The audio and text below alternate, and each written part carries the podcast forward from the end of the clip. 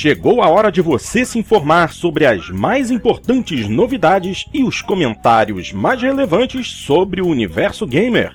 O Jogando Papo está entrando no ar e traz hoje os seguintes destaques: DLC. Essa é a jogada certa ou estamos sendo enganados? Para que que inventaram isso a não ser tirar dinheiro dos nossos pobres bolsos? E além disso, nossas primeiras impressões a respeito de Destiny. Eu sou Fábio Porto e tenho comigo na sala multiplayer os jogadores Dart Range, Xandão, Cadelin, Programed e Burgarelli. O Jogando Papo está carregando. Fala aí galera, mais uma vez sejam muitíssimo bem-vindos ao Jogando Papo, o podcast onde não basta jogar, é preciso debater. E está entrando no ar a edição número 46. Obviamente, como em todas as edições, começamos com o giro pela mesa redonda. Vamos ver o que cada um anda jogando nos últimos dias, começando pelo Dart. Fala aí, doutor. Eu tô jogando o Diablo 3 ultimamente só. Só. E um pouquinho do Trópico 5 no PC. Ah, ainda bem. Não se animou com The Sims 4, não? Não. O The Sims eu me lembro que eu joguei bastante o 1 e o 2, mas o 3 eu já não joguei e o 4 não me interessou também. Não, não. se animou com Destiny, não? Não muito. já começou, meu Deus do céu. Primeira. Não, Primeiro. Na verdade, o verdadeiro motivo de eu não ter comprado Destiny foi falta de dinheiro.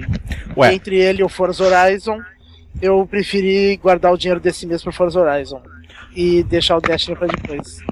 Mas cada vez uh, tá aparecendo mais coisas para desanimar a comprar o Destiny. Gente, preparem-se porque o fim está próximo. Dart sem querer comprar um jogo de tiro com temática de ficção científica, alguma coisa tá errada aí, né? Mas tudo bem, se ele tá dizendo. Xandão, meu querido, o que que anda jogando? E aí, meus amigos, depois dessa animação contagiante do Dart anunciar os jogos dele, tô aqui quase cortando o pulso. na verdade, de jogo de videogame mesmo, eu joguei bastante esses dois dias, né? Comprei o Destiny, joguei bastante ele esses dois dias. Mas ultimamente eu tenho me dedicado mais ao offline do que ao online. Ah, o analógico, jogando, né? é, o analógico jogando Zombicide, Eldritch Horror, Guerra do Anel, Guerra dos Tronos, né? Então, e dedicando pouco pro, pro online agora. Mas o Destiny me colocou na frente do, do videogame aí pelas últimas 10 horas. Show de bola. Doutor Cadelinho, que anda jogando, meu querido? É, bom, eu de novidade mesmo, que não é uma novidade, eu tinha comprado muito tempo atrás a coletânea de jogos Adventure da Dedelic Studios. Uhum. E eu joguei alguns deles, mas eu não tinha começado a jogar ainda o A New Beginning, que é um é, que é um adventure futurista com temática ecológica. Eu joguei recentemente, e gostei. Ele tem uma uma temática, uma estética meio quadrinhos assim nele que é bacana, um pouquinho é, politicamente correto demais pro meu gosto, mas eu achei ele bem engraçadinho, digamos assim. Mas tem sido o único jogo novo que eu tenho jogado, né? A única novidade é que eu finalmente entrei na nova geração dos consoles e adquiri um PlayStation, não um Xbox One. Adquiri um PlayStation 4, mas ainda não joguei nele, então no futuro aí a gente pode trazer alguma novidade aí do PlayStation. Calma aí, você está com o PlayStation 4 neste momento na sua casa. Você pelo menos plugou a porcaria do aparelho no teu home theater? Não, ele deve chegar na segunda-feira. Ah, ufa, que susto. Olha, tá aparecendo aqui, ué, o meu filho já tá com o PlayStation 4 tem 10 dias e até hoje não foi na casa da mãe ligar. Não, não, mas pelo menos eu ligaria para fazer, pra fazer o download é. dos, do, de todos os patches e Exatamente. de Dash, não sei o que. Isso. Não, mas pra testar, né? É, é, Vê se tá funcionando. Tá? É, mas isso, isso pelo menos, isso pelo menos no, no PlayStation 4 é uma grande vantagem em relação ao Xbox One. Os updates de sistema do, PS, do PS4 são pequenininhos.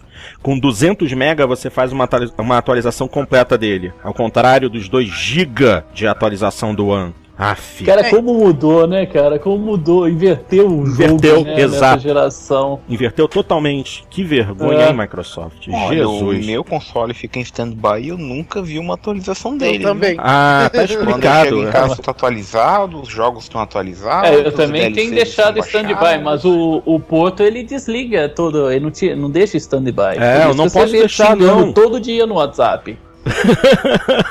é verdade. Eu não posso, porque aqui na minha região eu tenho sérios problemas com iluminação pública, com fornecimento de energia. Do nada, às 10h40 da manhã, com o sol a pino e 37 graus, o ventilador ligado, eles cortam a luz. Então eu não posso arriscar queimar o meu Xbox deixando ele ligado o tempo todo, não. Mas só vai queimar a fonte, não o Xbox. É, aí eu passo. Mas vai queimar, Dart, mas vai queimar. Mas vai queimar, vai trabalho. Vai Vou passar duas, duas semanas esperando, duas semanas esperando a boa vontade da Microsoft mandar uma fonte nova. Sim. Não, obrigado. Ah, vamos continuar. Programed, meu querido. O que, que anda jogando? E aí, Porto, fala galera, tudo bem? Bom, eu ando jogando basicamente Diablo 3 e um pouco de Warframe no Xbox One. Só isso? Só isso. Eu tô bem humilde na jogatina, não tô, não tô fazendo nada extravagante. Ah, é, é normalmente você é tão extravagante. Guardo pro eu só queria esclarecer uma coisa que eu tô jogando Diablo 3 no Xbox One também, porque em outros programas eu falei do Diablo 3, mas eu tava jogando no PC, né? Quer dizer, você, é. você gastou dinheiro ah, duas vezes? É que no, no PC o, saiu o Dutch tem essa. tem essa. O, o, o, Dutch, o Dutch é um pobre seletivo, né, cara? Ele é um pobre seletivo. Ele não tem grana mas, pra comprar uma coisa nova, mas tem grana pra ficar comprando tá, a é... mesma coisa várias vezes. Mas é que o Diablo 3 pra PC foi, foi bem baratinho. Então. Uh, eu, eu tava muito curioso pra ver como tinha ficado nos consoles. É, e realmente ficou comprei... muito ficou muito boa a versão de console. Eu Na verdade, no console eu não joguei no PC, não joguei no PC, joguei muito pouco as outras versões do Diablo, então para mim era, era meio que obrigatório, definitivo. Hum. É, houve, houve, um tempo que o pessoal, principalmente os fãs lá de Gamerscore, esse tipo de coisa, eles compravam o jogo tanto na versão do PC, quando tinha lá o Windows, o, é. o Live for Windows, Live for, né? É. Porque uhum. Games for Windows Live. O mesmo jogo, né? Você desbloqueava duas vezes as conquistas, uma no 360 e outra no PC, né? Então o pessoal que achava isso importante é, comprava nas, dois, nos dois, nas duas plataformas. Triste isso, não? Meu Deus. Ah, eu acho que. Cada um na é sua. Válido, é válido. Se o cara gosta de, e é o objetivo dele, é plenamente válido. É. Pô, é, imagina, imagina um. Eu tenho o oh. Halo Spartan Assault no Xbox One com as conquistas desbloqueadas, ah. no telefone com as conquistas desbloqueadas ah. e no Windows 8 com as conquistas desbloqueadas. Porra, Burgar, pelo amor. Conseguiu chegar até o fim desse jogo que eu achei tão mequetrefe esse jogo no Xbox One. Mequetrefe. Não, não, aguentei, não aguentei jogar 15 minutos isso aí. Nossa. Tudo bem, então, Burga, fora essa sua declaração vergonhosa, o que, que você anda jogando, meu querido? Muito pouca coisa de Titanfall, só mesmo quando aparece é, alguma turma para formar um grupo para jogar, né? Uhum. Bastante Diablo 3, uhum. né? Bastante Diablo 3. Uh, ah, muitos e muitos elogios a Diablo 3, inclusive, é um baita joguinho para jogar cooperativo. E o Destiny também é desde a da, da última semana, né? Ah, você está com Destiny? Sim, eu tô com Destiny. Hum. Ah, e antes que eu esqueça também, né, fazendo as últimas jogatinas do Civilization 5, já me preparando psicologicamente pro Beyond Earth. Aí. Ah, muito bem. Ah, muito isso bem. eu também espero. Isso aí é esperado por bastante gente. Só para encerrar aqui da minha parte, uh, tenho jogado muito pouco recentemente. Joguei um pouquinho de Forza, é, joguei muito pouco Gran Turismo, acreditem se quiser, porque eu tô de saco cheio de esperar o seu Kazunori liberar o maldito circuito de Zahara na Espanha e tá enrolando já desde fevereiro para lançar esta porcaria. Anunciou... Abre teu olho, Kazunori. Abre... Abre teu olho, Kazunori, porque eu tô esperando todos os carros que estão prometidos, inclusive, inclusive o Nissan GTR Nismo, que, que a própria Nissan tweetou que o jogo estava disponível ontem. O carro, desculpem. O carro estava disponível ontem, o que é uma mentira. E tem mais quatro carros para serem lançados, além do circuito que está prometido desde fevereiro. E quem acompanha as discussões lá no fórum do GT Planet também está irritado com a situação. Eu estou irritado com a situação. Eu estou quase tirando. Uma, estou quase um, tirando o Gran Turismo. Estou quase tirando meu Gran Turismo de dentro do PlayStation 3. Em resposta Heresia. a isso. Heresia. Heresia, exato. Só, só, vamos dar. Só vamos fazer um adendo relevante ao nosso assunto de hoje, tá? Hum. O Porto está reclamando da, do atraso em entrega de DLCs. Exatamente. Aí, Exatamente. Aí, o assunto é pertinente, hein? E é por isso mesmo que daqui deste momento a gente já inicia a nossa discussão sobre o tema de hoje. hoje. Ah, então foi por isso que esse foi o tema de hoje. Não, não exatamente. não exatamente. Caraca, Burga, você é sujo, cara. Eu gostaria de começar o assunto. Coincidentemente, somos do tópico. É, Como já está? um japonês lá. Vamos lá, minha gente. Então é a respeito justamente disso que vamos conversar a respeito hoje. DLC, ou seja, conteúdo baixável, né? É, é, classificado oficialmente como um conteúdo adicional para videogames que é distribuído através da internet pelo, pelo criador oficial do jogo ou por produtores extras de conteúdo. E esse tipo de, download, de conteúdo para download pode servir às mais diferentes funções, como melhorias estéticas, novas roupas para personagens, a extensão da história do jogo, mais carros para um título de corrida. É, existem vários usos diferentes para o DLC. Pode-se adicionar novos modos de jogo, objetos, níveis, desafios e muitas outras funções para um jogo que já foi oficialmente lançado e pode já estar completo e ganhar algum conteúdo extra ou é, completar o jogo, por assim se dizer. O jogo saiu com é, faltando algum conteúdo e o DLC vem para resolver essa situação, completando o conteúdo do jogo. Gente, vamos lá. Antes de discutir, a gente precisa fazer um histórico. Alguém gostaria de me dizer qual foi o primeiro DLC apresentado? Alguém poderia dizer? Vamos lá, gente. Vocês leram, vocês leram o material. Tira do mute e fala, caraca. Senão fica só eu. Sei lá, foi o primeiro. Porra, vai pra Olha, Wikipédia, cacete. Pelo que eu pesquisei aqui, uma pesquisa extremamente aprofundada, né?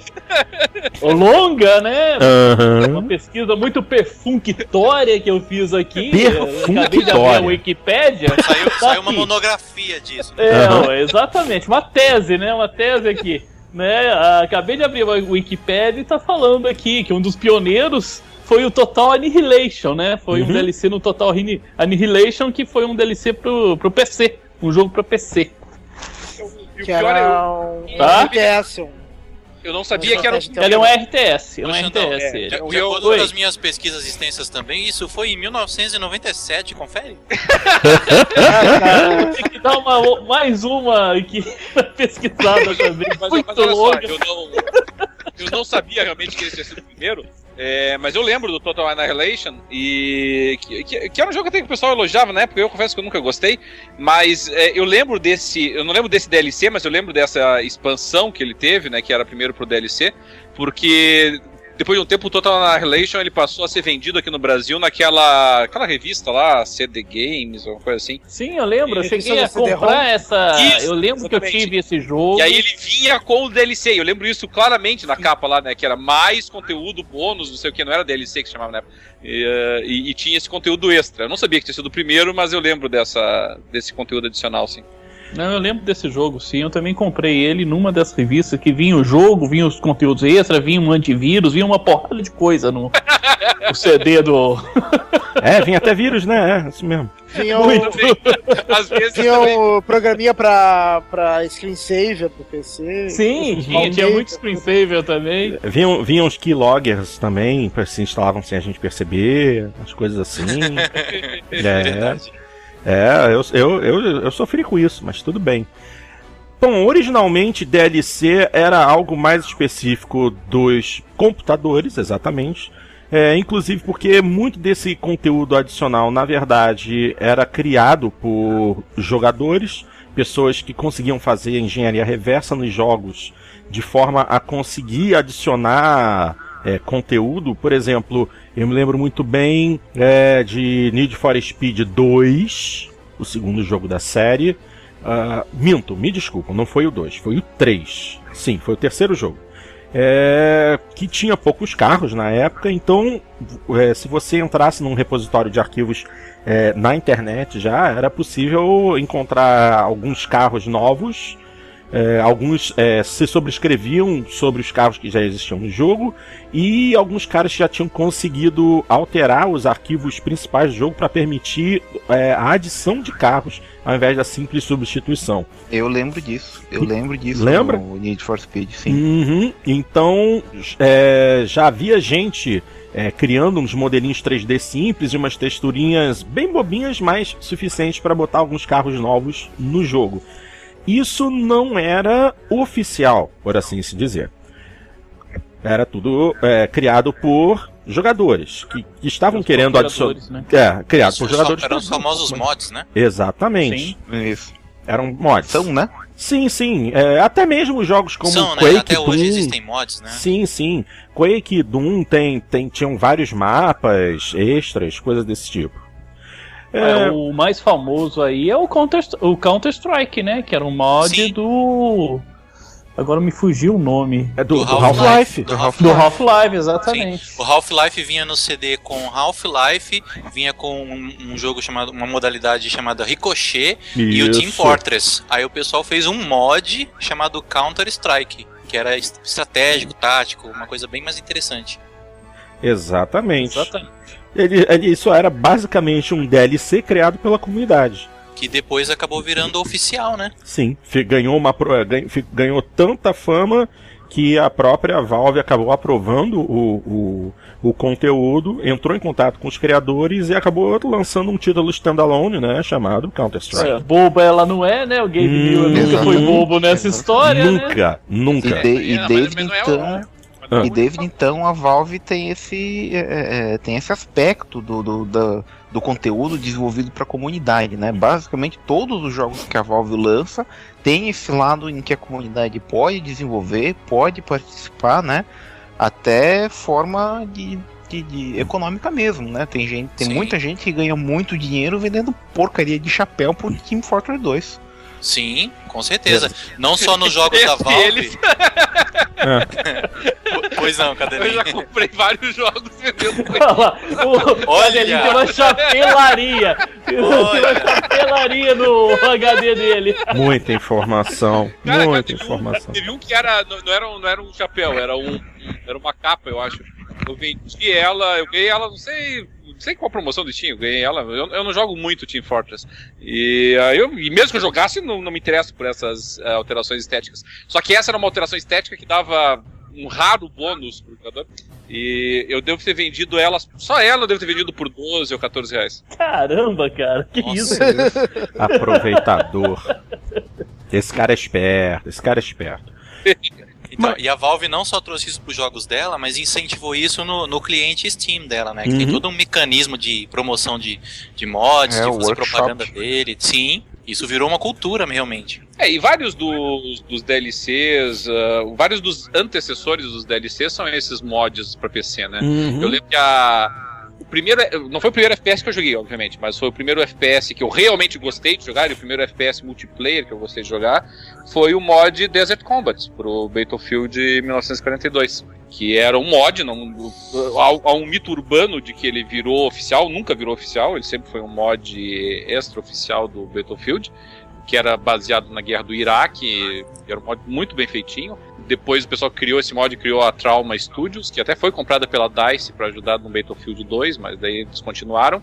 E depois eles formaram o Chaos Studio, que é o responsável por alguns FPS medianamente conhecidos, como o Frontline e o Homefront. É o mesmo pessoal que criou o mod do Desert Combat lá em 2002, 2003, não lembro direito. O, um dos primeiros que eu me lembro, na mesma linha desse do Counter-Strike, era um mod do Quake 2, que transformava o jogo num jogo de Segunda Guerra Mundial, se não me engano. É, chamava D-Day Normandy. E o jogo começava você invadindo a praia da Normandia, né? É, tanto é que depois disso que veio sair o Medal of Honor Allied Assault, provavelmente inspirado nesse mod que estava fazendo sucesso na época. Bom, é interessante a gente reparar aqui que nós estamos falando de um DLC que não gera inicialmente é, ganho monetário. É, tudo isso era criado por vontade própria dos jogadores que queriam adicionar funções aos seus, aos seus títulos. É, mas o que a gente precisa falar mesmo é a respeito do DLC é, criado pelas produtoras de jogos. Esses que tiram dinheiro do nosso bolso. E isso é, fica mais é, exposto quando a gente se refere a DLC em consoles. Inicialmente, o primeiro aparelho a ter essa funcionalidade foi o meu querido, saudosíssimo Dreamcast, é, que foi o primeiro console a oferecer a disponibilidade de DLC, mas era extremamente limitado. Primeiro, porque na época do aparelho, é, a partir de 99, uh, ainda não existia banda larga, por assim se dizer. Então era tudo na base do modem de 56K, conexão é, de escada, e também havia as limitações de espaço. O memory card do Dreamcast era o lugar para salvar essa informação, esse conteúdo adicional, e o memory card do Dreamcast não guarda sequer um mega de informação. O espaço oficial dele é minúsculo. Então, é, esse conteúdo adicional só, talvez só fosse. Deixa eu... Só a título de comparação, né, Diga. gente? O, o, memory card do Dreamcast era aquele VMU que uhum. tinha aquela telinha de, de cristal líquido, chifrinho lá, só pra gente ficar jogando aquela merda de Sonic na aula. ah, então, aquela coisinha toda, tá? tinha pouquinha coisa mais de um mega é, disponível para o usuário salvar os joguinhos deles, salvar os conteúdos de download disponíveis na SegaNet, né? Essa semana a SanDisk está colocando um cartão SD, que deve ser o quê? Um, um décimo do tamanho do VMU, talvez? Uh -huh. Não sei. Sim. De 512 GB no mercado.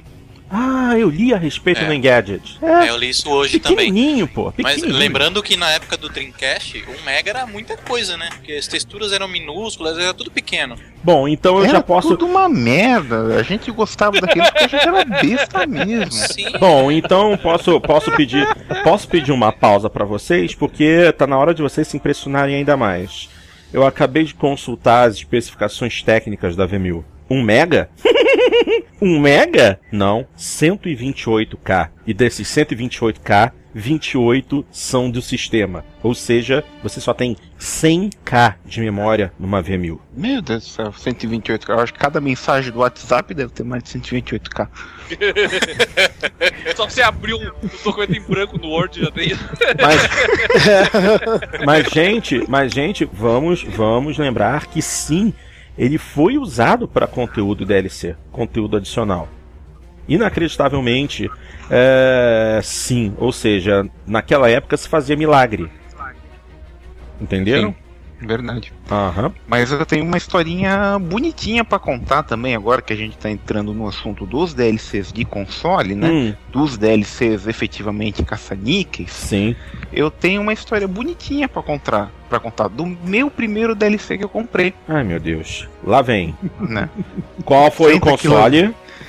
Que Senta então, que lá vem história. Senta que lá vem história. Autos de 1900 e 2006.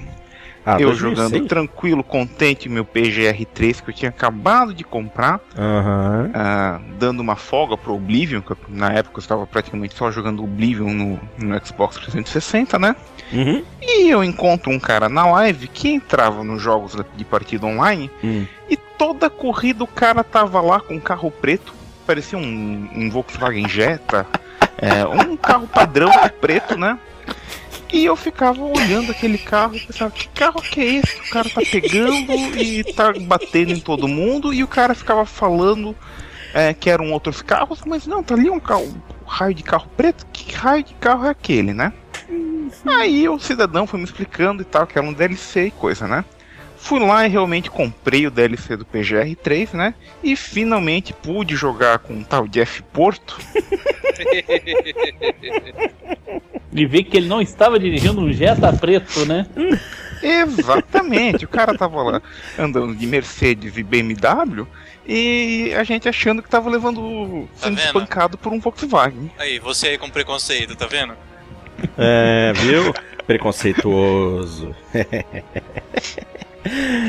Mas como você jogava Oblivion, você deve ter comprado aquela armadura pro cavalo. Ah, né? exatamente. Eu ia falar, você já comprou a armadura de cavalo.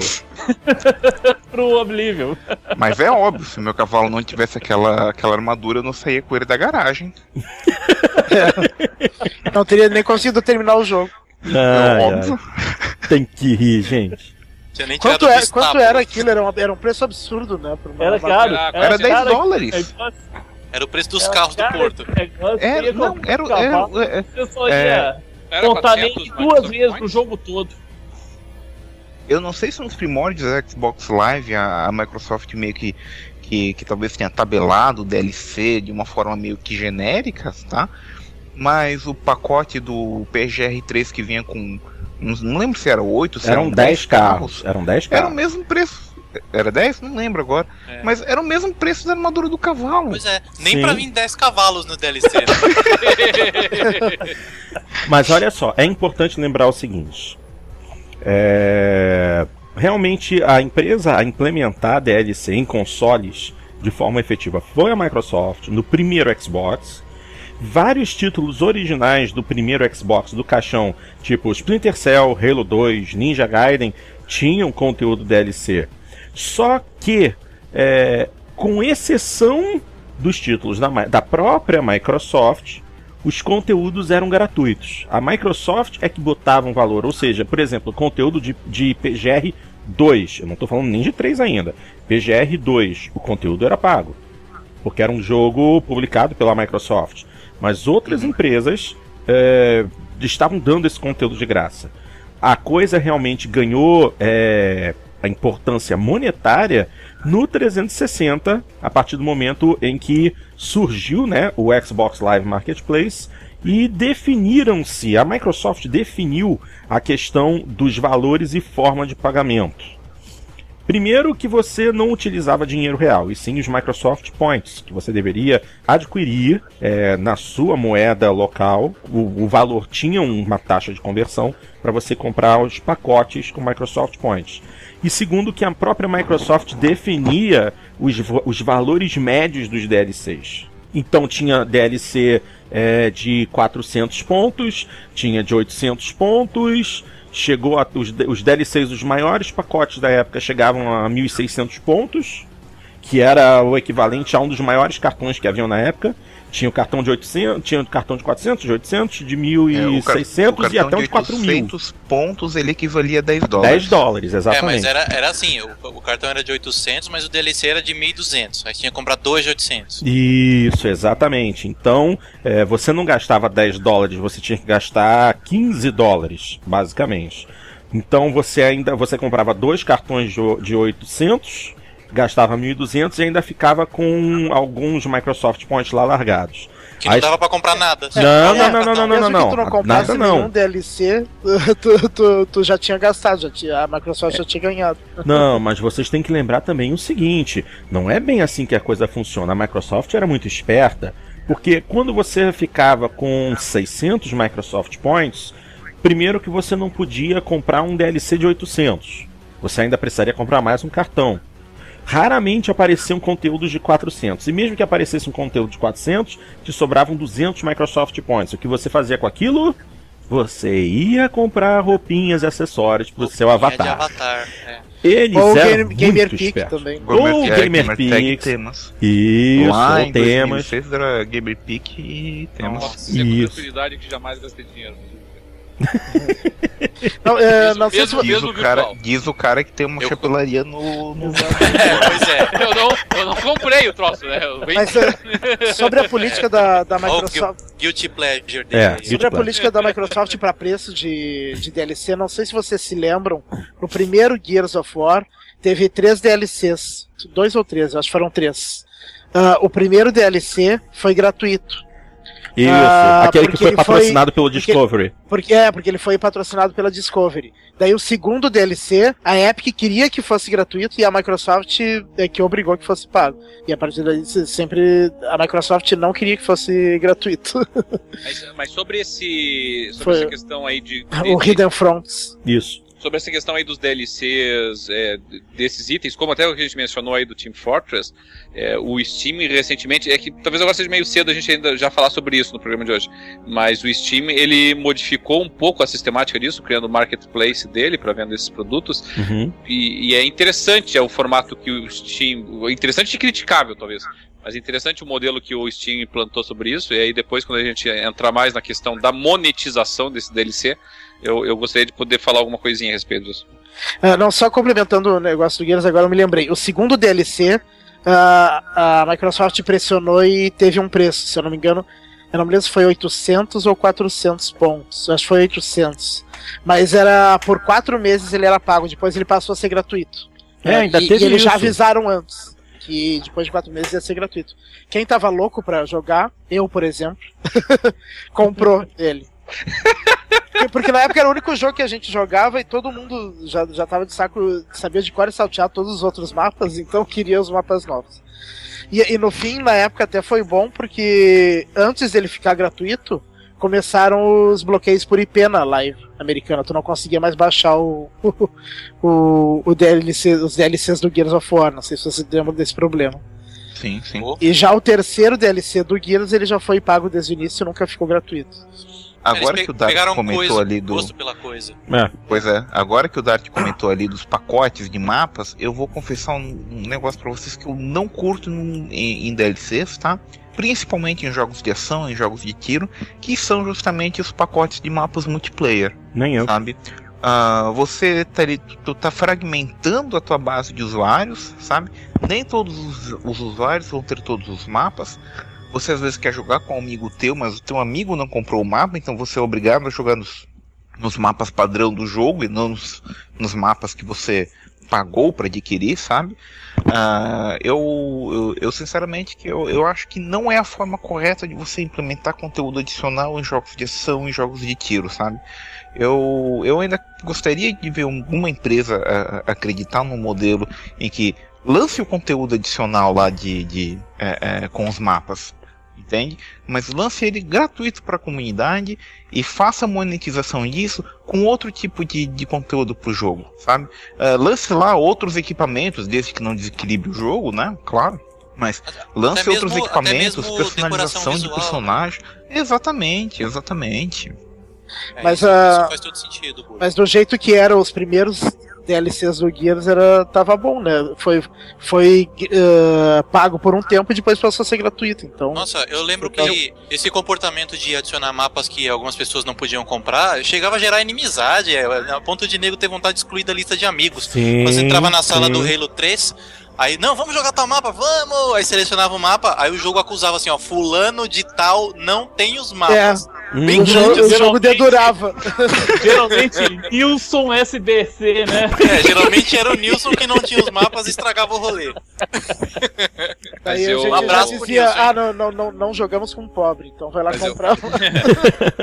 Ó, oh, mas isso aí é culpa de vocês, hein? Maldade de vocês. Essa, mas essa observação do, do, do Burger é muito pertinente porque ela mostra a mutação que sofreram esses DLCs. Porque não há dúvida nenhuma, me parece, que, a, que os, ante, os antepassados dos DLCs são esses mods da comunidade que nós vimos é, ressaltando antes, né? Counter-Strike, do Battlefield, do buscar até mais atrás aí, né, do, do, do, Quake e tal.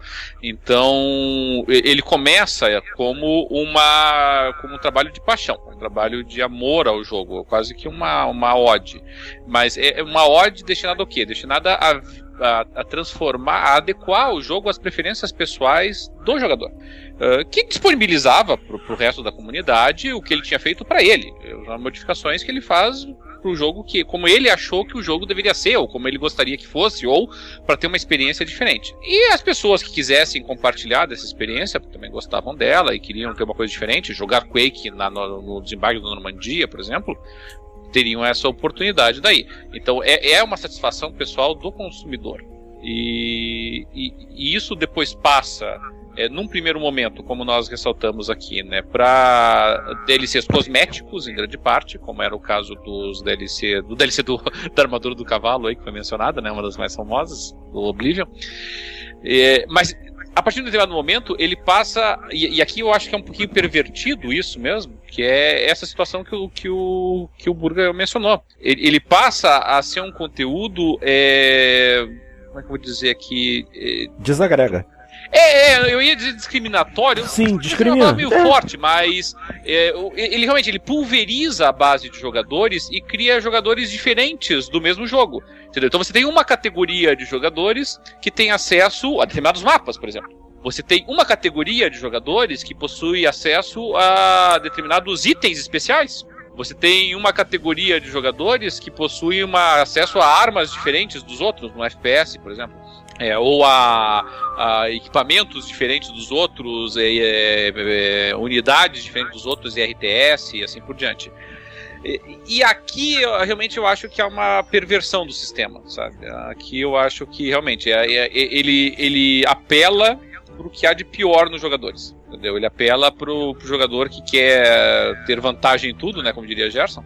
E, uhum. e que se vale daí da sua capacidade financeira para conseguir uma vantagem uh, que, que não, não, dê, não coloca ele no mesmo plano de, de, de, de competição ou até de cooperação com os demais jogadores.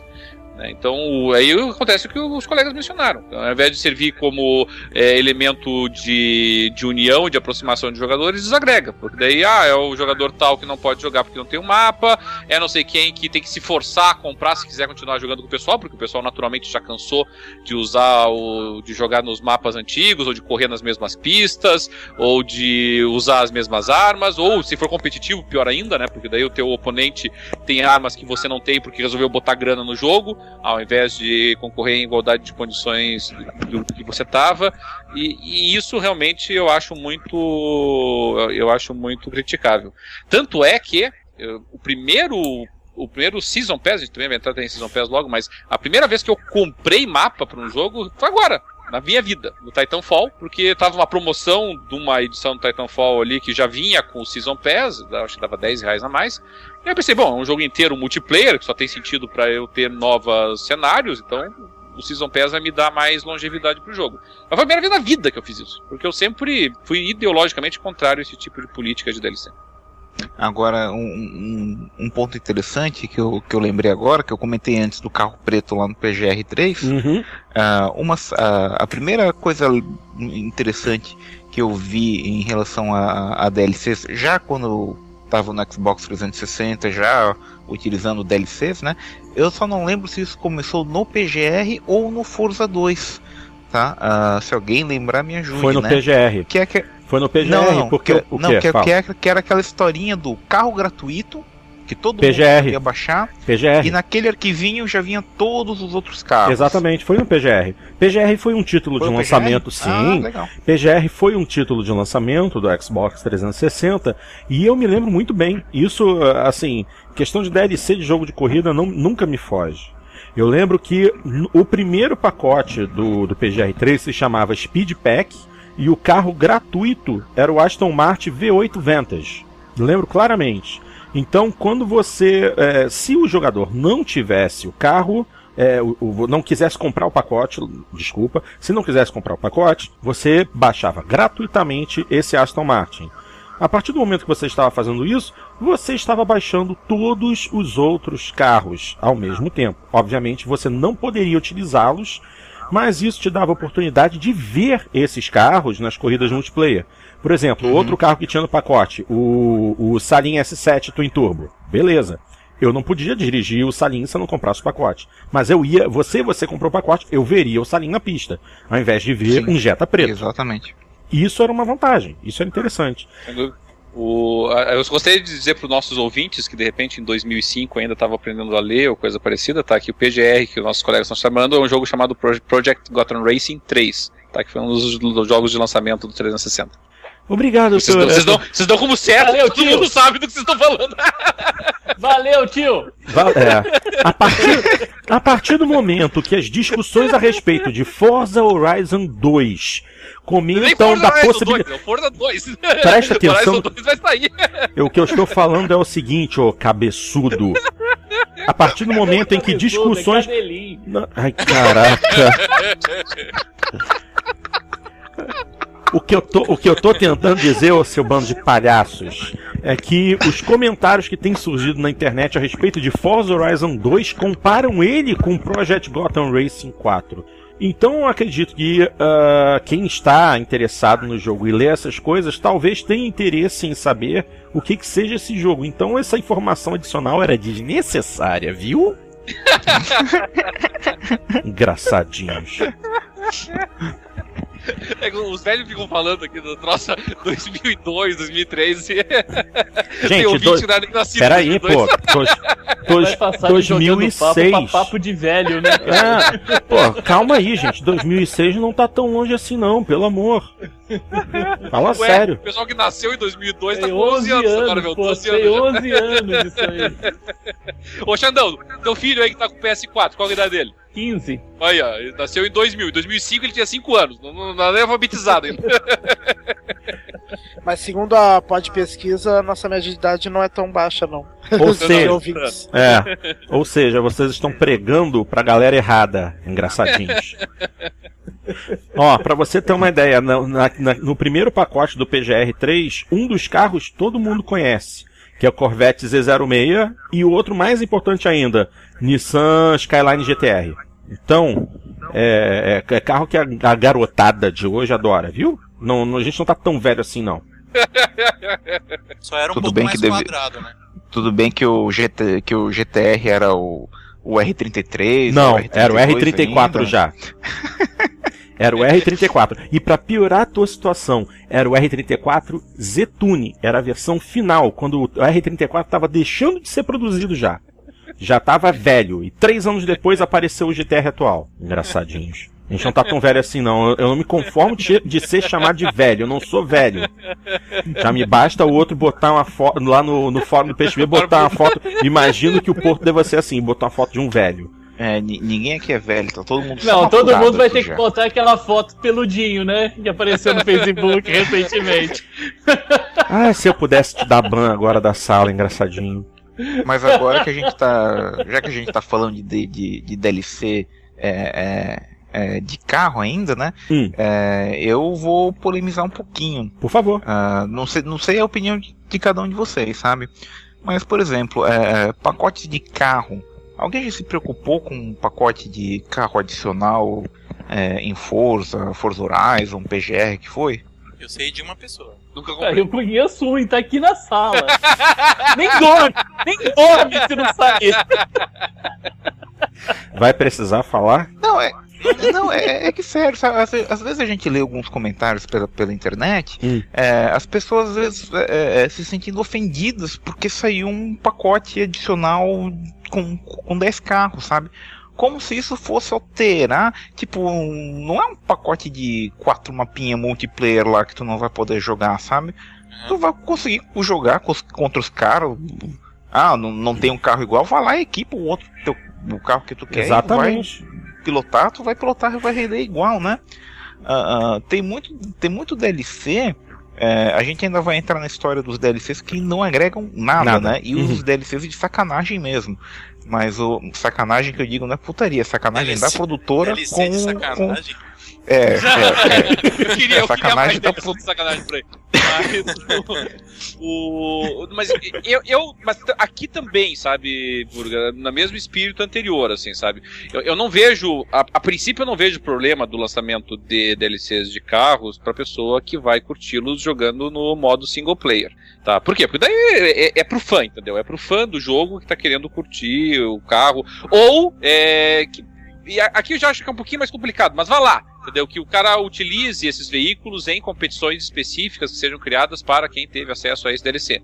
Veja bem, eu não estou dizendo que o que quem compra esses DLCs tem uma vantagem indevida, porque quero acreditar, especificamente no caso dessa, desses jogos que vocês estão falando, que os carros vêm equilibrados e vêm representando as capacidades e limitações reais deles. Tá? Como eu não comprei, não, não, saberia nem dizer se é isso mesmo ou não. Tá? Mas, ah, mas quero acreditar que sim. Mas de qualquer maneira, aqui também cria uma essa, essa cisão, essa ruptura, entendeu? Quer dizer, enquanto no, no, no, no normal do jogo todos os jogadores teriam condições de acesso aos mesmos carros sob as mesmas condições, é, agora que você introduz vários carros novos ou várias pistas novas, você quebra isso, entendeu? Então, é, Pode não ser a mesma coisa que mapinhas diferentes, e tudo bem, a gente está com um conteúdo muito mais relevante nesse caso, mas continua a, a lógica por trás do negócio ainda é pervertida, entendeu? Tanto tão pervertida que você mesmo acabou indo atrás disso porque você viu um outro cara concorrendo contra você usando esse veículo e isso te incentivou a ir lá e comprar o, o, o DLC, entendeu? Então me parece evidente essa. A, é dizer assim, a, per, a, perversidade subjacente a esse tipo de. Sim, mas, mas, mas, eu sou, mas eu sou um fã de jogos de corrida. Eventualmente eu ia tropeçar no DLC lá da vida e acabar comprando ele, sabe? É, agora, uh, se sair um de meu... corrida de cavalo, nossa. Meu Deus do céu, vai ser Se puder colocar armadura. É. Deus. Vai ser uma broma. Mas não, eu acho que, que nesse que, caso. Que, assim, eu já eu não, já vi em, muito, em, muitas em, em muita sala online do Forza, eu já vi gente reclamando porque fulano de tal tá usando o carro que saiu no último pacote DLC. Como se o cara não pudesse comprar o pobre Toyota Celica 1972, é, preparar ele todo e fazer ele andar que nem um carro de protótipo. Exatamente. Tem muita mas, gente que reclama à toa. Exatamente. Mas, mas, você abre espaço para esse tipo de coisa, entendeu? Você abre espaço para esse tipo de desavença, entendeu? É, é, é, pano pra manga, é isso que eu dizendo. Ah, tá. Não, aí é, tudo bem. É, é sarna pra se coçar, entendeu? É, mas é, realmente, tipo, mas aí é uma... que você vai jogar é. Battlefield e o sujeito começa a reclamar que não podia estar tá usando determinada arma. No Gears of War, o pessoal reclamava do pessoal que usava serra. Que é a principal arma Aliás, do jogo. A principal arma não, do jogo. Mas, mas, mas se o troço está disponível para as pessoas em, em igualdade de condições, eu, ou, que, ou que não seja total igualdade, vamos pegar que nem o Titanfall ali, entendeu? Que você, é, você precisa subir de nível, não só Titanfall, né? Quase todos os FPS competitivos, é que você precisa subir de nível para ter acesso a determinados equipamentos, e isso obviamente premia o jogador com algumas habilidades, algumas armas ou alguns acessórios a mais, mas tudo bem, quer dizer, é, a, todos estão em igualdade de condições de, de, de obter acesso a isso, não, não, precisam investir dinheiro adicional, não precisa ter um, um fator exógeno, um fator externo agindo. Agora, quando você coloca pessoas, né, que tem ah, essa aqui é uma sniper automática que mira é, na cabeça, passando a apontar para a pessoa e ela mata. Não, entendeu? Então, e você só consegue isso se você pagar X reais. Não, aí não. Aí, não, aí já é outra que coisa. No caso dos carros não, não acontece isso. Os carros do, que já vem no jogo têm totais condições de competir com os de DLC. Exatamente. Não, tudo bem, né? Esse é o contra-argumento que você pode apresentar, mas daí é aquilo que eu falei é sarda pra se coçar, entendeu? É, é tem muito jogo que ainda é feito in, né? É, gente, DLC ainda é uma coisa que pode gerar muita experimentação, por assim dizer. Agora, DLC de pista pago, daí sim, é o mesmo problema dos sim, mapas multiplayer. Exatamente. Não exatamente. muda nada, exatamente. É, é igual. É. Eu lembro quando. Só que, até o Forza 5 tem lançado só pistas gratuitas, né? Sim, eu lembro no Forza 4 quando eles começaram a distribuir Road America e era pago. E gerou uma confusão do caramba. Você montava, você montava uma sala online, vamos jogar Road America. Ah, mas eu não comprei Road America. Ah, então você espera essa, na próxima a gente troca de pista. É, e sempre acho... tinha alguém que ficava de fora, né? É, isso eu acho realmente. É, não vou dizer inaceitável, mas eu acho isso lamentável, sabe? É uma. É, é, é contra todo o espírito por, e a finalidade por trás de jogos multiplayer, de jogos online. É. Bom, nesse, nesse ponto, até agora, quem eu acho que vem acertando mais é a Sony. Acreditem se quiser. Porque é, eles experimentaram. Eu vou dar meu exemplo. Com Gran Turismo 5, eles experimentaram conteúdo pago. Inicialmente foram só carros. É, as pistas que eles lançaram é, foram gratuitas, mas os carros não. Só que agora no Gran Turismo 6 eles abri abriram as comportas, é tudo de graça. Todos os carros novos que já, que já apareceram foram gratuitos, as pistas novas, que foram várias, foram gratuitas também. É, e ao contrário do Xbox, em que é, você precisava baixar o carro gratuito para ter o, os outros carros para ver na pista, aquela situação do Jetta Preto. Pô, teve gente que não comprou, até do nosso grupo, o Hugo, ele jogava Forza 3, Forza 4 e não comprou DLC nenhum. Ou seja, foram 10 pacotes DLC no Forza 3, 12 pacotes DLC no Forza 4 e ele não comprou nenhum carro extra. Ou seja, ele podia chegar na condição de entrar numa sala multiplayer e ele só vê jata preto. Por quê? Porque não havia uma sincronização completa de novos dados. Ou seja, é, ao contrário do PlayStation, que todo mundo reclama, ah, botei o jogo, aí o PlayStation é, indicou que tinha que baixar uma atualização de não sei quantos mega, não sei quantos giga. E aconteceu várias ah, mas, vezes. É, mas aí tu tá reclamando no negócio que é meio. Vou xingar muito no Twitter porque eu não quero ir lá na lojinha e botar o download para fazer manualmente, né? É, mas é aquilo. É, é, essa, essa aproximação da Sony é, era, é mais interessante porque ela força todos os usuários daquele determinado jogo a estar com o seu conteúdo atualizado para não haver distinção de usuários. Ao contrário de como acontecia no Xbox 360 e que aliás não acontece mais no Xbox One, porque no One eles adotaram essa, essa tática da Sony. É, sempre que há um conteúdo DLC novo, todo mundo que tem o jogo é obrigado a baixar. Isso não uhum. acontecia no 360. Então sempre gerava essa condição de fulano de tal não tem o conteúdo, fulano de tal tem o conteúdo e às vezes não compatibilizar o multiplayer, ou então é, eu não tenho acesso a esse conteúdo, então você fica de fora. É, Isso... no Xbox One não tem mais jeta preto. Exatamente, não tem. Não, não tem. Entendeu? É, isso foi um problema mais específico do 360, mas isso causou algumas complicações eles aprenderam e fizeram, né? Agora eles seguem a, o é, modelo em compensação, as atualizações do, do, Forza no 360 eram era, era menos de 100 mega, era não, mas aí, mega e no, não, Xbox One é, mas é aí, 3 GB. Mas não, mas aí você já está falando de outra situação. O tamanho dos arquivos cresceu por causa da melhoria da modelagem e do tamanho das texturas. Eu lembro, os, o tamanho de um DLC médio de Forza no Xbox 360 era de 100 a 130 mega. Agora isso subiu para 600 mega. 600. Um pacote de 10 carros no Forza 5 são 600 mega. Quando tem uma pista é que esse valor se multiplica N vezes.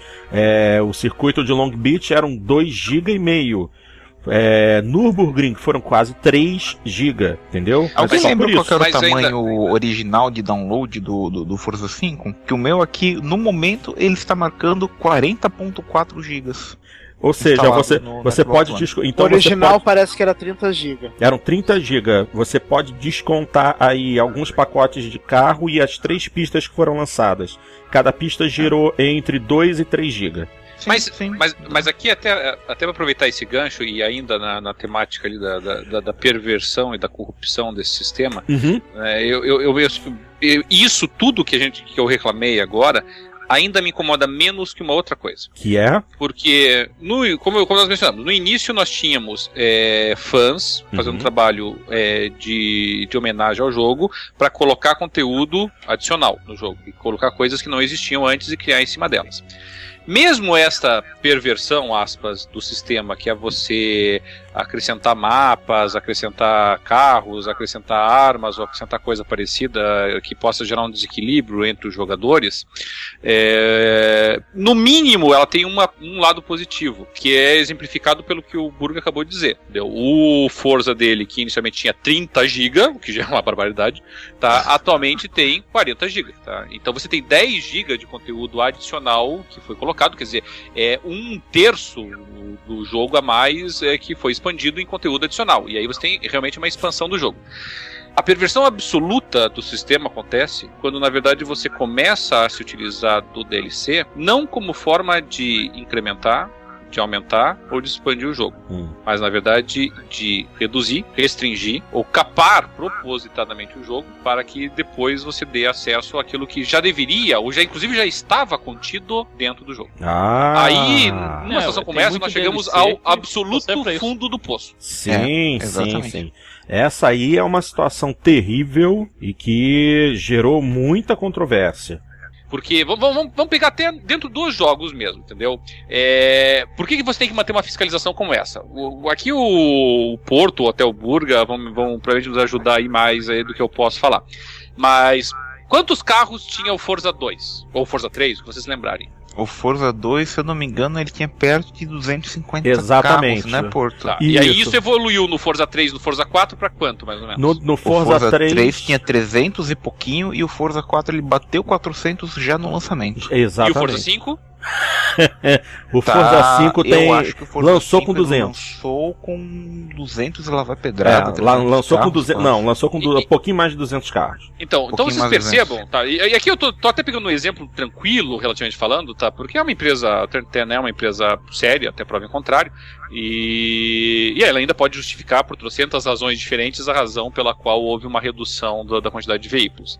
Mas percebam, já havia modelagem, eles já tinham a licença, poderia ser temporária, é claro, isso poderia justificar, mas já tinham a licença de uso, quer dizer, já tem toda a física do carro pronta e de repente some, entendeu? Então de repente o conteúdo diminui. The Sims 4 agora, que vocês mencionaram no começo do programa aqui, tá? The Sims 4 tá tomando um monte de bordoada na crítica. Tá tomando um monte de bordoada por quê? Porque ele tá completamente capado, entendeu? É um jogo lindo, ele é muito bonito esteticamente, ele melhorou bastante a jogabilidade dele, mas boa parte do conteúdo dentro dele foi capado com relação ao que nós tínhamos no The Sims 3. E alguém aqui é idiota de imaginar que isso não, é, não foi capado para ser lançado como conteúdo adicional daqui a 2, 3, 4, 6 meses? Entendeu? Isso já não é, engana ninguém, bem... mas as empresas fazem Sim, É, você, eu você falou bem. um pouquinho de ti na questão ali do Forza 5, tá? Ah, ah, o carro já existia. É a mesma coisa que você falar que o que um carro lá já existia no, no Gran Turismo 4 do PlayStation 2 e depois o carro só foi portado meia boca vagabundo pro, pro Gran Turismo 5, que foi de fato o que aconteceu, uhum. né? No Forza 5 não tem nenhum carro meia boca que foi reciclado do Xbox 360. Exatamente. A modelagem é nova, é, é, é conteúdo ali o, é retrabalhado. efetivamente não, novo, refeito. Sim, não, tudo bem, eu, eu, inclusive não estou falando que isso aconteceu no Forza, tá? Não estou dizendo que foi capado propositadamente, tá? Eu até dei como exemplo o Forza até por conta disso mesmo, até porque era uh -huh, meio uh -huh. acima de qualquer suspeita, tá? É, é só para mostrar como você tem que fiscalizar esse tipo de coisa, porque ocorrem essas supressões e, e, de repente essas supressões podem ser justificadas, como ocorreu no caso do Forza, mas podem não ser justificadas em outros, entendeu? Então, vamos pegar um exemplo clássico e que talvez tenha sido mais famoso ou mais infame na geração passada, que foi o do Resident Evil, entendeu? É, o Resident Evil já estava com o modo multiplayer no jogo, já estava. Estava todo ah. programado no jogo, os mapas dele já estavam no jogo, o modo de jogo já estava todo no jogo. Você, para conseguir ter acesso ao multiplayer do jogo, tinha que comprar um DLC que tinha. A gente tá falando de megas aqui. Quantos K era aquele DLC? É, você só. Era 48K. É, você era... só está falando de uma era, chave era, de desbloqueio. Era, era chavinha de acesso. Era o modo mercenários, né? É, então. E, e, e, aqui, então quer dizer, aqui é típico a situação como essa. Quer dizer, o, a empresa se dá o trabalho de produzir o troço de deixar ele dentro do jogo. Quer dizer, eles já tinham feito todo o trabalho, já tinham produzido, já tinham gastado dinheiro, já tinham feito o investimento todo, já estava ali dentro do jogo, entendeu? E aí eles te cobram para você acessar um, uma, um conteúdo que já estava ali dentro. Tá? Ou seja, não é conteúdo extra, não é uma coisa que foi produzida depois. Street Fighter que o diga, né? Vem um milhão de roupas para personagens lá dentro, você quando você vai baixar é tipo 50k. Claro, claro, bem isso. É, é outro exemplo, eu acho entendeu? sujeira, isso é... eu acho sujeira. É, Esses dois tipo jogos são de qual produtora mesmo?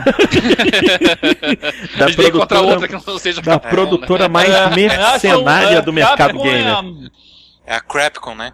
Crapcom, é, é. Crapcom, é, Crapcom. São, são, é a empresa mais mercenária. Eles admiram bastante agora nos últimos anos, né?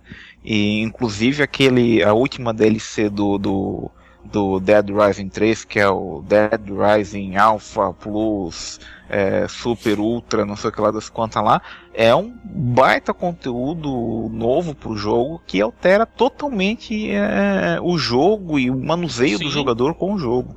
Ele é. dá uma vida nova ao jogo, o pessoal que já terminou, que já tinha conseguido, né? Já tinha cansado. É, não, realmente muda bastante coisa. E isso esse é, um, feito esse das é um bordoadas do. interessante, né? Mas, é, é, é, mas isso é já estava fora de. né? Já estava fora do mainstream, ninguém mais estava falando nele, e um DLC lança e volta o jogo a rodar nos consoles. É, mas é, isso exatamente. é uma coisa. É uma, uma, coisa que eu tenho muito medo nessa no avanço dos DLCs é por conta disso. É, é, é o, o, meu receio que eu tenho de que se crie realmente, se crie, já está criado, uma indústria de DLCs que, que faça com que os jogos sejam lançados cada vez mais capados, cada vez mais limitados, cada vez é, segmentando mais uh, o público. Eu é, acho, que, acho, que você, acho que você já está meio atrasado com isso, hein? Ou você se esquece da pior empresa do mundo? Electronic Arts? Aham. ou você ou se esquece. Ou você. Activision, não? Não, Electronic Arts. Duas grandes concorrentes. É, existe existe algum, tru, existe não, algum maneira, truque, existe algum truque mais já, sujo. Já existe mesmo. Mas é. isso realmente é uma coisa que me preocupa muito. E essa é uma das razões pelas quais eu realmente eu sou muito, muito, muito reticente com a compra de conteúdo de DLC, sabe? Eu compro DLC única e exclusivamente quando eu estou convencido uhum. de que realmente aquilo foi conteúdo adicional, entendeu? Então, vamos pegar também, novamente, para citar os bons exemplos. Então, DLC. Então faz tempo que você não compra DLC, né? Porque hoje em dia, quando eles fecham um contrato Sim. de uma produtora com uma distribuidora, eles já fazem no contrato até quantos DLCs vai ter. Não, mas, mas não tem problema. Eu não, não, eu não vejo problema de previsibilidade dos DLCs, entendeu? Desde que esses DLCs realmente se refiram a conteúdo adicional é, que foi produzido especificamente para é, aumentar, para incrementar aquele universo que tinha sido criado. Então, é só para deixar exemplo, bem claro, é um conteúdo que não é, está pronto já. É, pode até já estar tá em produção, inclusive, talvez até já esteja em reta final tá? Mas ele é um conteúdo extra que efetivamente justifica-se a sua não inclusão no jogo original. Tá? Vamos pegar, por exemplo, o melhor exemplo de todos para mim, os DLCs do Grand Theft Auto. Sim. Ah, poderiam já estar previstos lá, mas aquilo é conteúdo adicional, entendeu? Ele, ele pode se aproveitar do jogo, mas ele não é o não faz parte do enredo do jogo, entendeu? É um personagem diferente, é numa outra história, num outro contexto, é, é um outro história enredo. paralela naquele verdade, universo verdade. ali. Isso é um conteúdo extra. É, vamos pegar aqui o conteúdo conteúdo extra do, do, do Skyrim, por exemplo, entendeu? Que pode ter um outro ali meio, meio, meio bobinho, mas que tem um, tem um deles, que é o último deles, que é o Dragonborn, que cria um continente inteiro novo, entendeu? Uma história completamente diferente daquela história na qual você está inserido na primeira, na, na, na, na, primeira campanha. Então, isso é conteúdo adicional. É, e nós temos vários bons exemplos, felizmente, disso. Tá? Mas quando você pega realmente esses conteúdos ali que claramente houve. Eu, eu lembro que, eu não sei se foi no Máfia, que o, o Mafia 2 lá, né, que o DLC inclusive claramente foi, foi modificadas as, me, as mechas e a textura dos personagens, porque obviamente era o personagem original do jogo que estava ali e eles modificaram só para vender como DLC depois. Entendeu? Então essas coisas aí eu confesso que já começam a me incomodar. Uhum. E aqueles jogos que foram criados especificamente para uso de DLC? Eu estou, obviamente, me referindo a jogos de música e dança. Esses daí não tem que ver, né? Parece que eles já criam o jogo pensando, é, eu vou fazer dinheiro com DLC, porque eu vou botar 20 músicas no, no título em disco, mas aí depois, para download, eu vou disponibilizar mais 300. Ah, aí, aí eu, vou, aí eu vou dar, eu vou aí vou dar dois poréns, tá? Hum. Você tem lá o caso na geração passada dos rock bands, do, dos Guitar Heroes, Guitar né? Heroes. Que eram caros para que era, o, que era o cão pra comprar já uhum. aquelas brincadeiras, né? Uhum. Uh, vinha lá com 60, 70 músicas, aí tu pensa, pô, até que é bastante música. Não, não era. Tu sempre ia ter que acabar comprando comprando jogo novo, né? Isso, é, isso eu me senti um pouco lesado bastante no, no Uh, um pouco lesado bastante é boa, né, gente? Vamos anotar essa. Eu não ia falar nada, tava só de olho.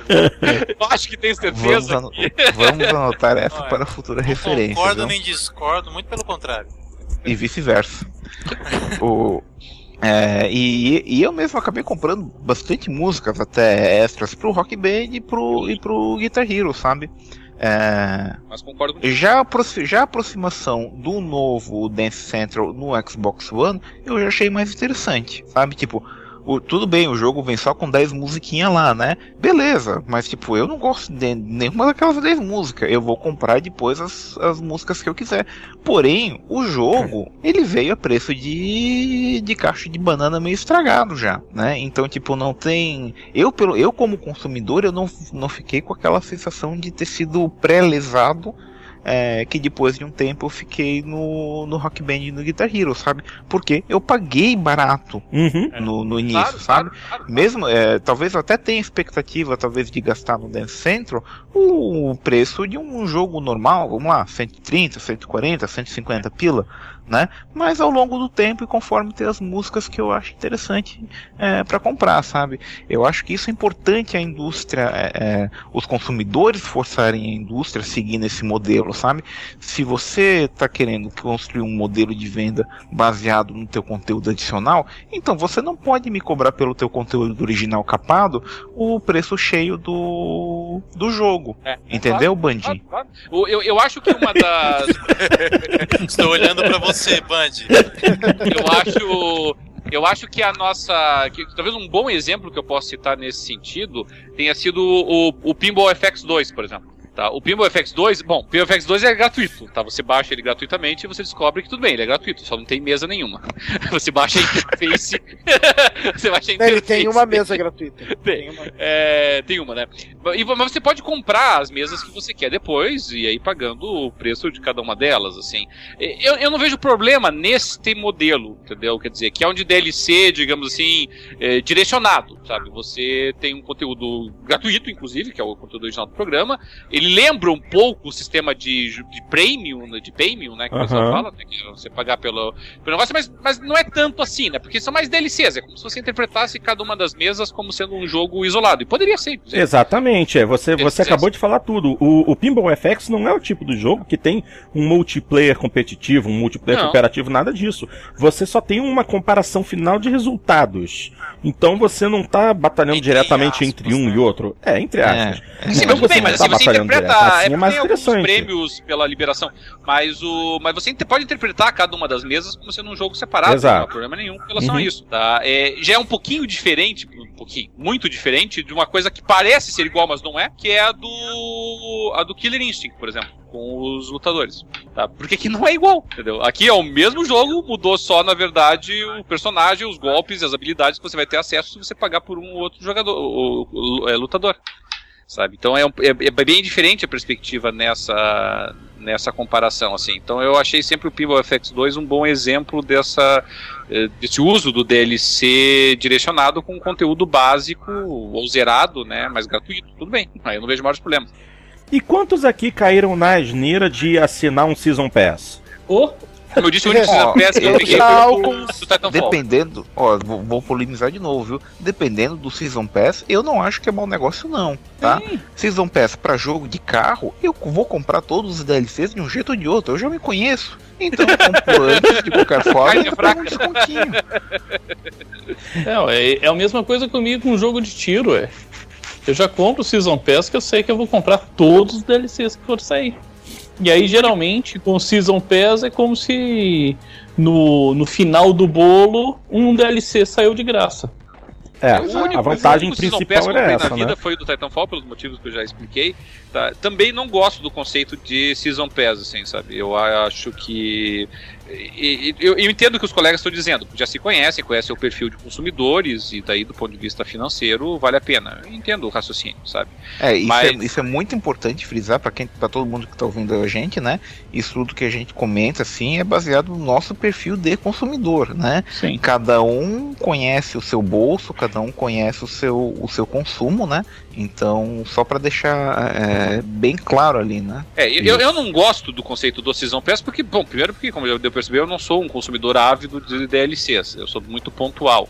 E então, assim, eu gosto de avaliar as qualidades e as vantagens de cada DLC que é lançado uhum. é, individualmente. Tá? Então, vamos, pegar o exemplo do Titanfall, então foi o único Season Pass que eu comprei na vida. Tá? Se eu tivesse podido, se eu tivesse tido a possibilidade de dizer, de escolher separadamente o, o Season Pass, eu teria comprado o segundo uh, pack de mapas deles, mais recente. Mas não teria comprado o primeiro, por exemplo. Entendeu? Uhum. Então. Então tem esse, tem esse componente para mim, né? Mas se a pessoa tá convencida de que ela vai comprar todos de qualquer jeito, bom, sinceramente. Pois bem, Agora, gente. Diga. Um, um, exemplo de excelente DLC são os. Que, que na verdade são quase jogos inteiros novos, é os do GTA 4, né? Sim, sim. É, eles são praticamente jogos novos, inclusive porque até mesmo é. o modo multiplayer deles é completamente separado da cada história tem seu próprio modo multiplayer com suas próprias armas, por exemplo, o The Lost and Damage. Você tinha acesso a um pacote X de armas.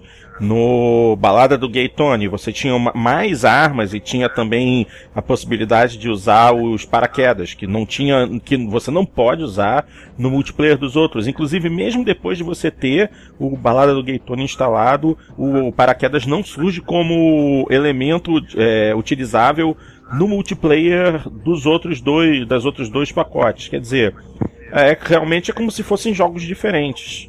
Aí é outro, é compreensível. Outro bom exemplo é o Borderlands 2. cada DLCzinho do Borderlands 2 é mais comprido e tem mais conteúdo do que a imensa maioria dos jogos lançados para a geração passada, viu? É, eu, eu acho que aí isso é, isso é um DLC na acepção máxima do termo, entendeu? Isso é, é, é para que os DLCs existem.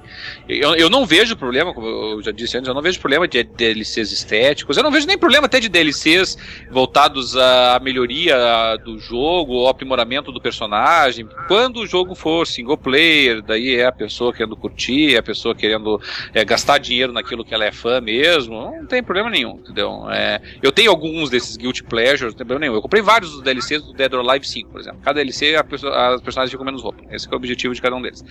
Então, é, meu é um profundo conteúdo tem um de cada DLC, um dos... de cada um dos DLCs do Dead or Alive 5. Assim. Pois é, é. então, é, é Melhora é a, a física de peitos, né? Essa é a principal finalidade. Um, um, dos últimos deles, se você balançar o controle do... Eu, eu tenho ele no Playstation, eu tenho ele no Xbox. Se você balançar o controle do Playstation, ele usa o, aquele sensor do... do o Six Axis. É, quase nenhum jogo usou aquele troço. É. O Dead or Alive 5 usou. Você mexe e ele balança o peito da personagem. Opa, vou comprar o Dead or Alive. Vou Na comprar minha o Dead opinião, or Alive. Isso tinha que virar é, padrão da indústria. É standard aí.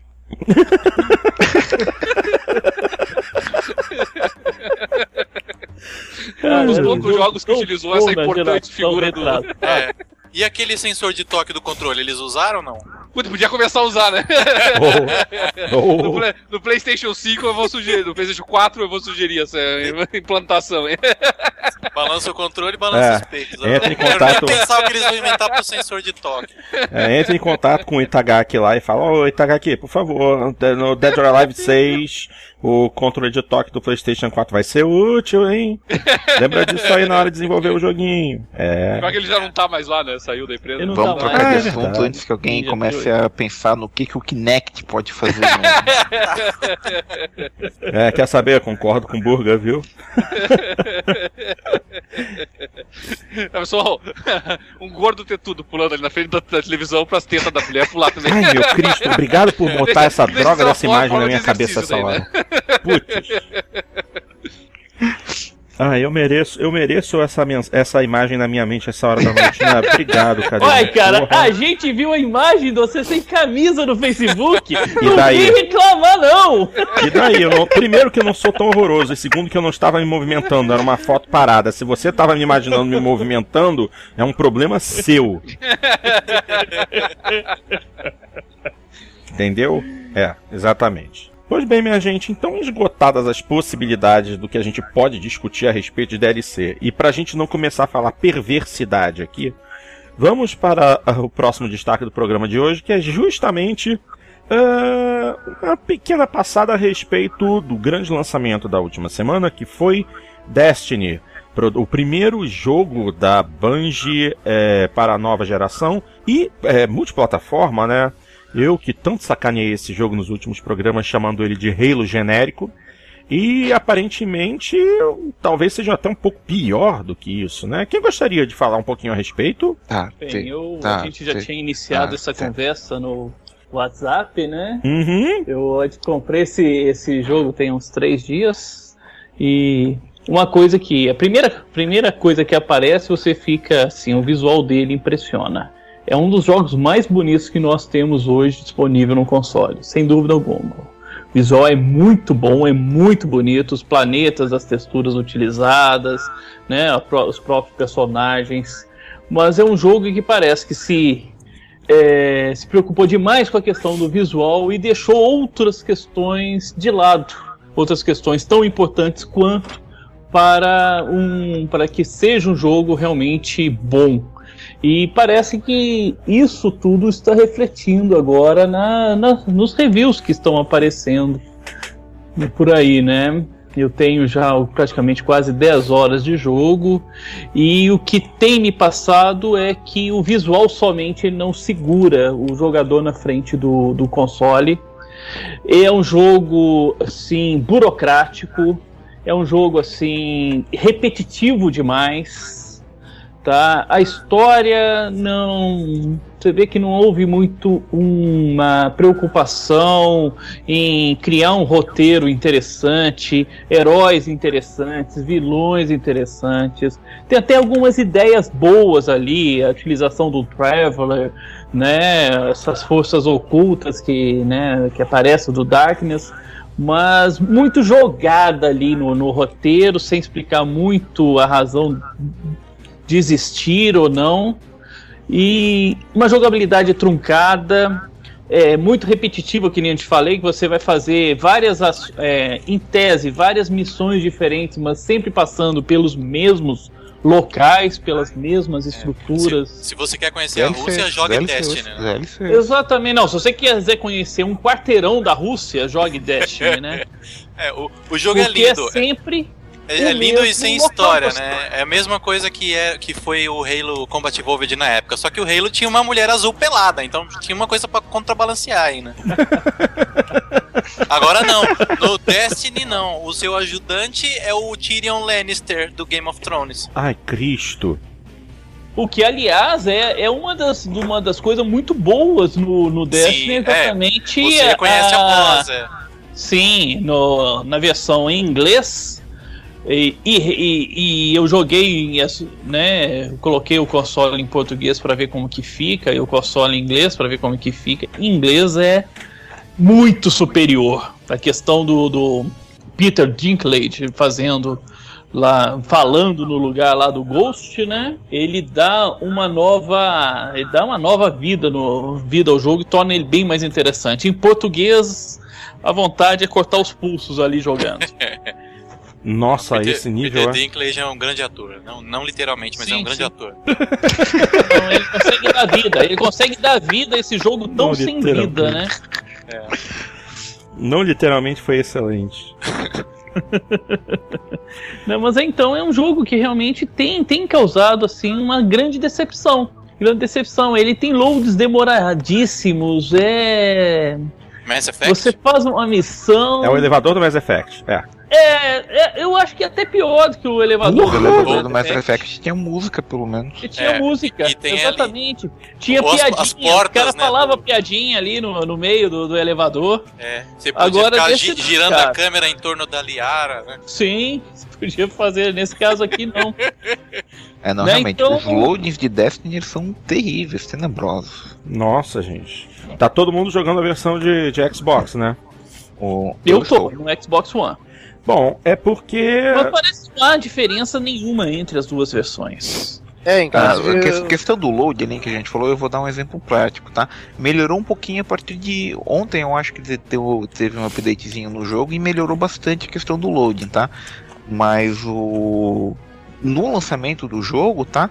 Dava tranquilamente para você colocar tua, o teu personagem para ir para uma fase ou para ir para a torre do Destiny lá no, no hub social dele. Então podia deixar o controle no sofá, levantar, ir até a cozinha, fazer um café, voltar e tu tinha acabado de chegar no, no, no local que tu precisava, Sim. tá? Ou tá com a mensagem na tela de, de conexão, né? Pois é, não, a gente tá falando assim de coisa de loading de uma fase pequena de coisa de 120 segundos, tá? Porra! É. Tá pior que o load do, do Sonic, do 360. Que o, o load do Sonic também foi, foi condecorado por ser um dos mais longos e desnecessários. E assim, você dava 10 passos load, 2 minutos de carregamento. Mais 10 passos load, 2 minutos de carregamento. Era assim. Destiny conseguiu quebrar esse recorde? Seu bobo, é que o Sonic sim. é muito rápido no cenário. Meu Deus do céu. eu mereço, eu mereço. Mas que não, tá bonito, o, tá bonito. É, não, é, é, é indiscutível. É indiscutível. Olha, uh, eu, minha opinião sobre o jogo, tá? Uh, a questão das análises dele, tá?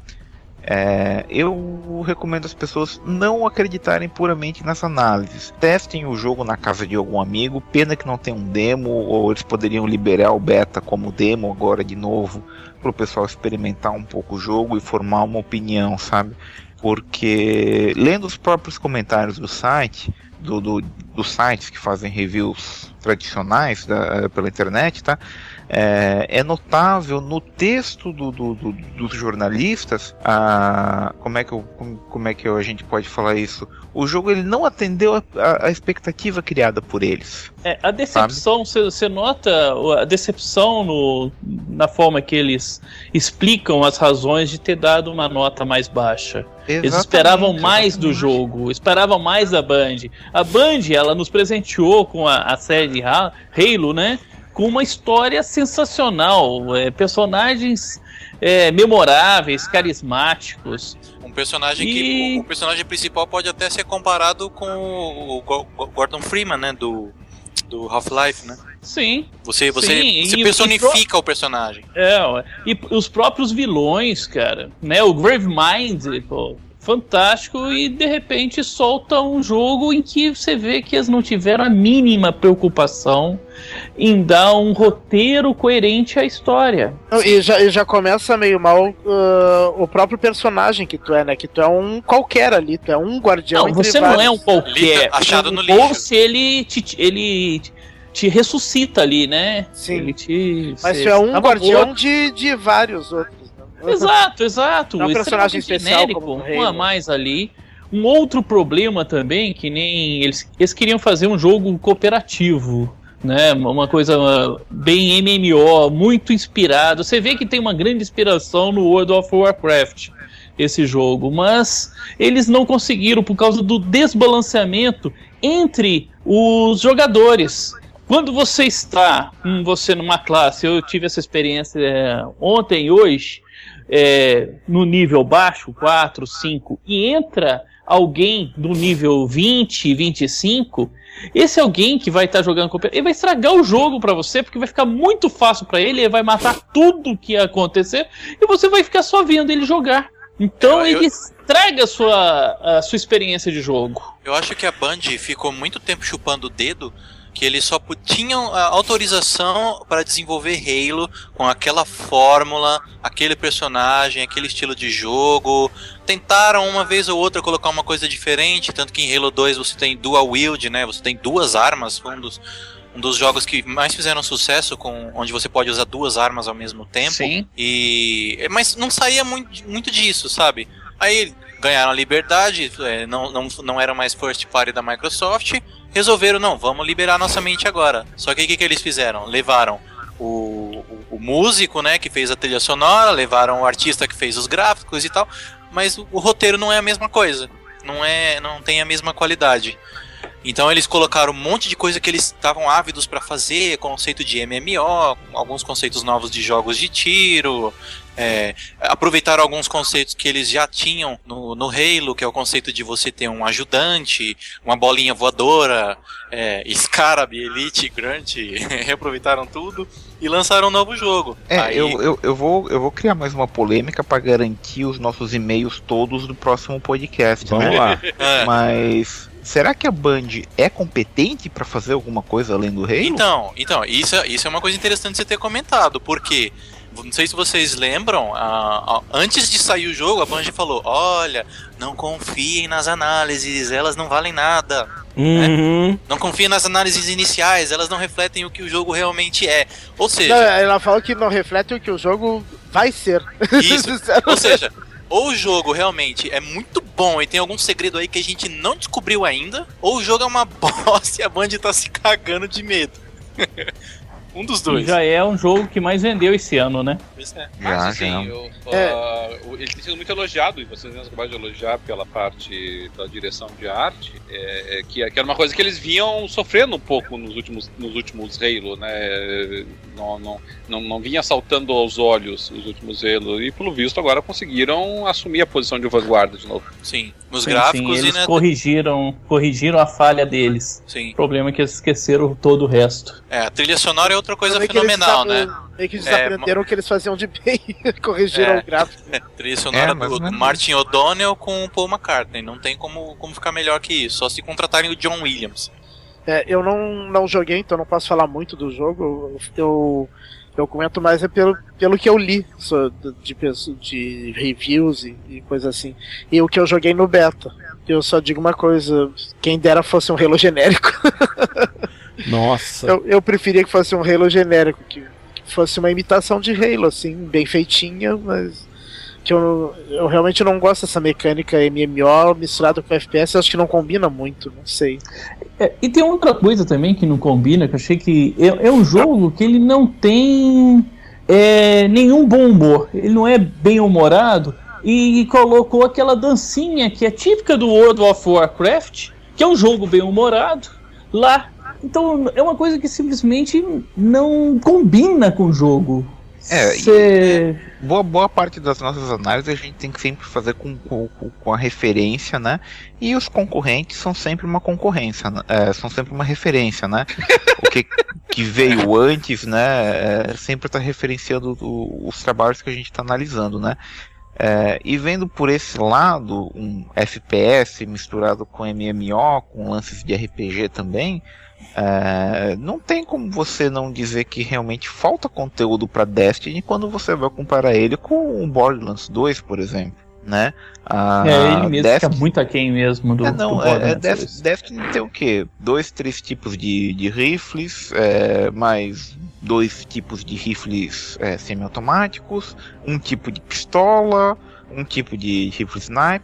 Meu Deus, eu acho que Uh, Borderlands 2 deve ter mais conteúdo só de pistolinha é, de brinquedo que é tirar água do que todos os conteúdos somados ali de equipamentos do, de Destiny, né? Além de, outra, além de outras coisas que realmente são, é, é, são meio chatas, né? Uh, você vai criar um MMO que você, eles declaram, né, tem a expectativa de manter Destiny por 10 anos, né? Com três classes. É. É, um, três classes e olha só, a interface gráfica de utilização do usuário que eles, que eles criaram é fenomenal. É outra coisa que a gente pode juntar a, a parte artística do jogo. E a interface gráfica cabe muita coisa ainda lá. Cabe mais classes, cabe mais armas, tem muito espaço vazio sobrando. Vamos torcer para eles lançarem mais coisas, né? E o jogo realmente ganhar a grandiosidade que eles estão esperando. Ou seja, é um jogo que vai ter trocentos DLCs para que finalmente ele fique razoável. Não, completo, é, por assim se dizer. Para que ele finalmente possa ser comparado com o Borderlands 2 de 2011, 2012? 2011, 2012, acho que 2012 ou 2011, por aí. Mas da geração passada. Pois é. É, minha gente, para vocês verem a que nível desceu a Bungie. Não, mentira. Mas só, só pra deixar uma coisa é. bem clarinha, tá? Eu tô aqui, tô reclamando, o jogo tem defeitos, tem bastante defeitos, né? Mas eu acho que o tiroteio apresentado pelo jogo, a ação que é apresentado pelo jogo, me agradou demais. Eu me divirto a beça jogando Destiny, tá? Eu só queria que a Band tivesse um pouquinho de umidade, fosse lá na mamãe Activision bater na porta dela sentar com o pessoal da Blizzard e aprender direito como que faz um co-op unificado com os amigos é, que a Blizzard sabe como fazer no World of Warcraft e no Diablo. É, e também colocar novos cenários, novos mapas, aumentar é. o tamanho da ah, Rússia, isso né? Aí, isso aí Já que se passa no sistema solar, tinha que ter pelo menos os planetas do sistema solar, né?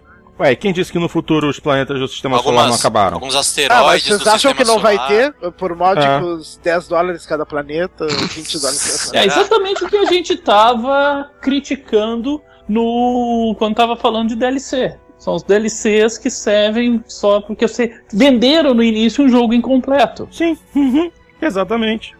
Warframe, que é um jogo muito menor, tem uma porrada de planeta lá, uma porrada de missão, armadura, é muito maior. É, gente, fazer o quê? O que, a gente pode fazer? Já era de se esperar uma coisa dessas.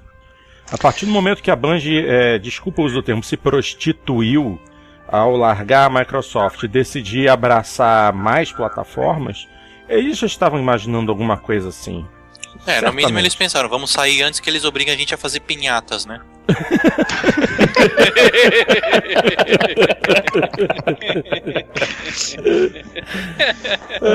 Ou, ou Avatar, né? Ou Avatar, né? É. é. Ah, caramba. Vamos, pro, vamos pros e-mails, gente? Bota a ficha. Yep. E nesse tom de alegria, chegou a hora da gente fazer a leitura dos e-mails. Bom, vou começar é, de baixo para cima, claramente, do, do mais antigo para o mais novo. O primeiro, o primeiro e-mail que recebemos foi do nosso ouvinte Vanderlino, que escreve assim: Olá galera, boa noite. Meu nome é Vanderlino, mas na minha cidade me chamam de Vanderplay, porque jogo e conheço games desde o velho Atari 2600. Já tive todos os consoles, mas hoje só tenho dois: o Super NES, opa, um dos melhores da Nintendo, e um PlayStation 4. Há muito tempo descobri podcasts sobre games e fiquei órfão do meu preferido, o Downloading. Logo após conheci outros podcasts, mas também acabei descobrindo um site de podcast chamado o YouTuner, onde você podia encontrar muitos podcasts num só lugar. Porém, um deles se destacou, o Jogando Papo. Muita qualidade com seriedade, sem efeitos sonoros a toda hora, comentários dinâmicos e conhecimento sobre todos os assuntos dos mais variados a respeito de games. O duro é a espera, 15 dias é foda, mas quando sai é só alegria. Quero muito que continuem com esse programa, pois vocês são diferentes de todos os outros. Opa, um super abraço, Vanderlino, da aprazível localidade de São João dos Patos, no Maranhão. Eita, esse aí tá escrevendo de longe. Vander, valeu mesmo pela sua mensagem. A galera aqui agradece de coração. Olha só. Só, só um adendo aí, ele falou do YouTuner. Esse YouTuner é um site muito legal que, que agrega podcasts mesmo. Ele funciona como se fosse um YouTube para podcasts aqui no Brasil. É, se não me engano é youtuner.co, eu acho. Acho que não é .com. É, e, e aparentemente é, com dois N's, né? YouTuner com dois N's.co. É, fica aí a dica do Vanderlin e do Dart. Se vocês estão correndo atrás de podcasts e querem descobrir o que está rolando atualmente no, com os temas mais variados, o YouTuner pode ser uma solução para você conhecer podcasts novos. Não é isso? Pois bem, próxima mensagem. Opa! Mas que podcasts novos? Os ouvintes eles não precisam de podcasts novos. oh, é, de games não, não, precisa, só se quiser outros assuntos. Né? Precisa. gente, olha a soberba, gente. Olha a soberba, que é isso? Não, não, de, de games precisa sim, tem o PXBcast também. Ah, bem lembrado, viu? Viu? É, bem lembrado. De, depende do trânsito da sua cidade. Depende do trânsito da sua cidade. Muito bem lembrado. Depende do tempo que você fica parado ouvindo o trânsito. Ai, Jesus Cristo. O posicionamento de trânsito é o nosso maior fornecedor de ouvintes. É, o, o Jogando Papo tem que fazer as edições de 4 horas para São Paulo, tipo, duas horas para, sei lá, Campinas, quando vai, vai se afastando um, tempo menor. Quando saiu aqui o resultado daquela pesquisa lá dizendo que o pessoal queria podcast com mais de uma hora e meia de duração, a primeira coisa que me veio na cabeça foi: puta, vai tá ruim esse trânsito mesmo. ai, ai. Próxima mensagem do nosso querido ouvinte é, é o Leo Hard. Hum, tranquilidade, galera do Jogando Papo. Porto, só uma dica: hard também pode significar bravo ou corajoso. Hum. Quanto ao último cast, realmente não gosto de indie games, mas é minha sincera opinião. Talvez só não devesse ter desmerecido os indie games. Afinal, gosto não se discute e mau gosto muito menos. Continuem com as boas discussões e abraços. Valeu, Léo. Aliás, Léo Hard. É, o nome verdadeiro é Leonardo, então daqui para frente eu chamo de Leonardo para não ficar nessa essa historinha. E paramos no Leonardo, então. É, paramos no Leonardo só pra, pra não ficar. Pra... Esse negócio de hard aí, hum, deixa gente, mas tudo bem, vamos lá. Calma, segura a periquita, pô. Calma. A chance que eu tenho com o Leonardo nesse tópico aí, e a gente já teve uma discussão longa do PXB sobre isso, uhum. é sobre o fato de gosto não se discutir. Na verdade, é só o que a gente faz aqui. é. Não, o que nós estamos discutindo? Que gosto é? Criança. Faz o que a gente faz, não. Faz a gente fala, não que a gente faz, né? É. Basicamente. É, tem que tomar cuidado com a opinião, né? Opinião é que nem bunda, né? Cada um tem a sua. Então, cuidado ao dar sua opinião por aí. Isso, isso, isso, isso, isso, isso. A próxima mensagem eu não vou fazer a leitura, porque finalmente recebemos uma mensagem em áudio. Então preparem-se porque vocês vão ouvir a voz do Sami Dávila e aqui está a mensagem dele. Fala galera do Jogando Papo, aqui quem fala é Sammy Dávila do canal Joga Sammy no YouTube. Eu tô aqui para parabenizar vocês pelo episódio 45 da Gamescom 2014 que ficou excelente na minha opinião. Gostei muito, o podcast está muito bem editado, parabéns para quem faz esse trabalho. A equipe também está muito bem preparada para os assuntos que surgem na pauta. Vocês têm um entrosamento que parece que vocês já são amigos há décadas, respeitando é claro a idade de cada um aí, né? Bom, com relação ao assunto tratado no podcast 45, eu joguei o PT, o Play Playable teaser do Silent Hills e me borrei inteiro. É um jogo que eu não tô com expectativa nenhuma porque eu quero que ele passe longe de mim, mas acredito que vai ser um jogo que vai fazer muito sucesso, porque a galera que curte passar medo vai adorar. Realmente ele tá bastante assustador. A minha aposta, entretanto, é um anúncio que não foi feito exclusivamente na Gamescom, é um anúncio antigo já, tanto é que o jogo já vai sair agora no comecinho de setembro, que é o Destiny. Eu realmente estou bastante empolgado, joguei a beta e torço para esse game chegar logo para eu poder jogá-lo por horas e horas a fio.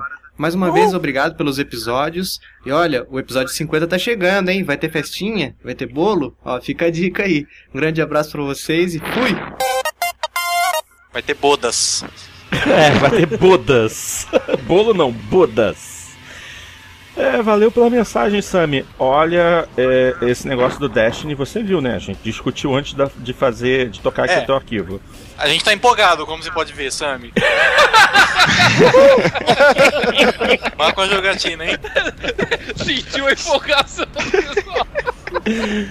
Ai, meu Deus Não, do céu. É, era uma empolgação justificada, né? Eu acho que é o jogo que teve mais hype durante toda essa nova geração aí, talvez junto com o Titanfall, até mais uhum. do Titanfall. Mais. E talvez por isso mesmo tenha apanhado tanto, entendeu? Porque o, o hype nessas horas não perdoa, né? Se é, você não o... vive a altura. Acho que os que foram mais hypados nessa geração é o hypados, né? Tipo... Basicamente, não, é mais. O, o Watch Dogs e o Destiny, né? E os dois, os dois foram apanharam. O, o Watch Dogs até não tanto. é, mas é que eu concordo, foi, foi muito, muito hype em cima do Watch Dogs, mas é que o do, do Destiny foi muito, muito, muito, muito, muito mais, né? É, até pelo fato dele em grande parte por culpa da Sony, e, é, e, é bom que eu possa falar mal da Sony agora, porque eu sou um proprietário do PlayStation 4. Então eu ainda consegui essa autorização moral agora. Tu, tu comprou o PlayStation 4 só pra poder falar mal só e poder falar mal. de Sony. 1.500 reais pra falar mal do negócio. Mas mas nesse caso a culpa foi da Sony também, né? Porque a Sony levantou a bola é, quase tentando eclipsar o fato de que era um jogo multiplayer, é, é multiplataforma e, e, e, fizeram muita fanfarra realmente em cima do, do, jogo, talvez até mais do que a própria Bungie tenha feito. E, e aí isso criou, e, e, aí o que acontece? Já é uma geração que está carente de, de, jogos, né? Quer dizer, uma geração que ainda não tem nenhum grande jogo, talvez o maior deles tenha sido realmente o Titanfall. Uhum. É, o, o, PlayStation está mais carente ainda do que, a, do, que o, do que o Xbox One nesse começo, né? Os jogos exclusivos do PlayStation 4, nenhum deles até agora encantou tanto tanto quanto o próprio Titanfall. É, veio de uma sequência aí de notícias com a Tomb Raider vindo exclusivo, é, Forza Horizon no horizonte aí, né? Com perdão da, da, da é. trocadilho. Uhum. É, Forza Horizon chegando já, é, um dos Forza tendo saído. É claro que a Sony está preocupada em mostrar serviço, né? Os jogos exclusivos dela, boa parte deles ainda sem data marcada de lançamento, então precisaram, mas eu acho que isso custou caro pro, pro Destiny. E só fazer um adendo aí, né, pro, pro Sami aí, o canal dele, o Joga Sami, é um excelente canal. Eu até já me inscrevi, já assisti aqui um vídeo dele. E vale muito a pena o pessoal aí conhecer, que é muito bom mesmo. O trabalho dele é fenomenal. Por isso mesmo que eu já ia fazer um jabazinho rápido aqui para ele. Gente, quem quiser é, participar, quem quiser se inscrever, assistir os vídeos, youtube.com barra Joga Sami. Joga S-A-M-M-Y. Joga Sami. E o rapaz tem qualidade, viu? Os vídeos estão bem editados, a qualidade do material é boa, som bom, captura de imagem excelente. Rapazinho tem futuro, é. Então eu também já me inscrevi e daqui para frente vou estar assistindo e deixando meus comentários nos vídeos dele. Valeu pela mensagem, Sami, valeu mesmo. Sim, e a gente aguarda as próximas mensagens do Sami também, né? Que também. ficou muito boa a participação dele no programa. Também, também, exatamente.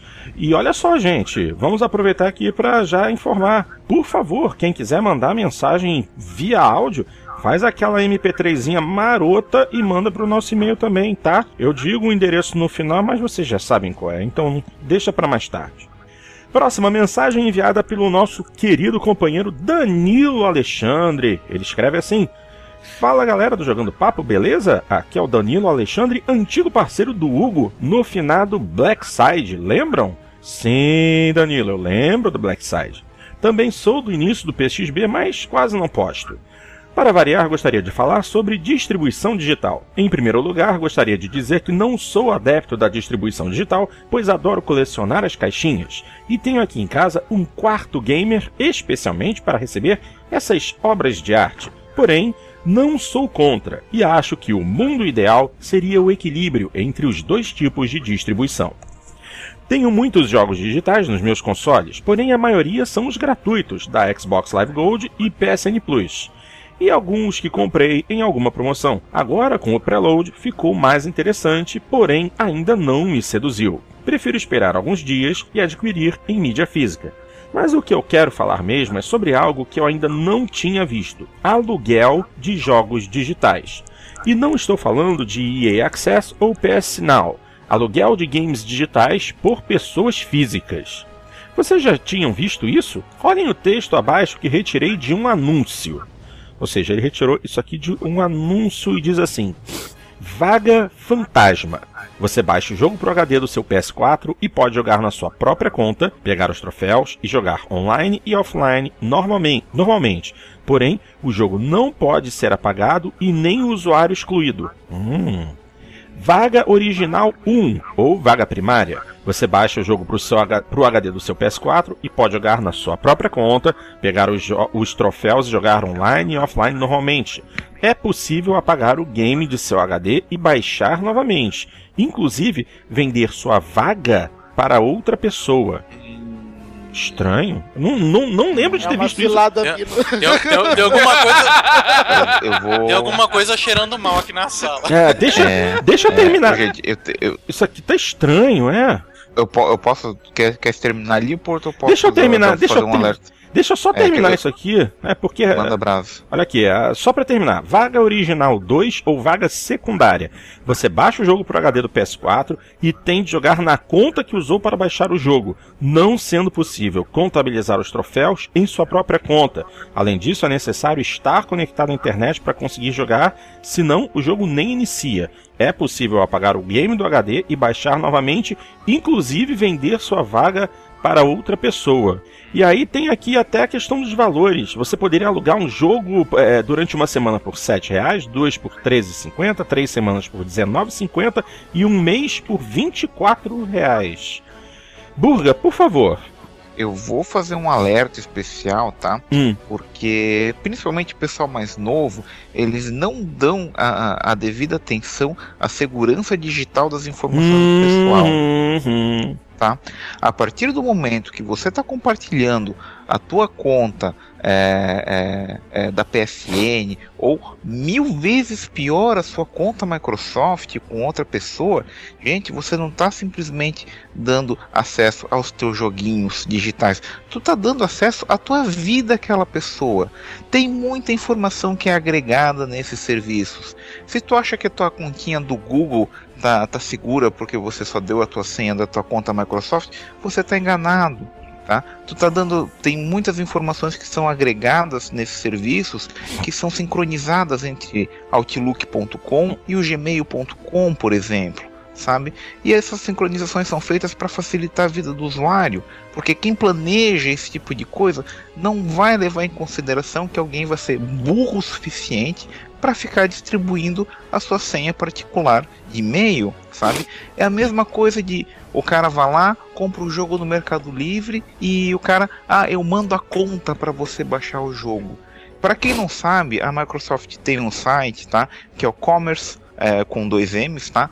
.microsoft.com em que você pode ver na continha lá marota que você baixou como é que foi feito o pagamento daquele jogo, sabe? E eu aposto com vocês que o joguinho que você pagou barato, o cara lá na conta dele comprou com um cartão de crédito, sabe Deus lá como, por um é, pelo valor cheio do jogo e te vendeu abaixo daquele valor. Aí tu pensa, mas como é que o cara me vendeu abaixo do valor? Muito bem, cara. Você acabou de receptar. É, Cartão vamos de dizer, crédito roubado. Exatamente. Exatamente. Você acabou de compactuar com um crime. Né? E você sabia, porque não existe almoço de graça no mundo. Isso. Né? Se tu sabe o preço de uma coisa e o preço tá. É, é, a forma de distribuição tá estranha e o preço tá anormalmente baixo, tu sabe que tá errado. Então, assim, gente, é, esqueminha de compartilhar conta é arriscado sim, tá?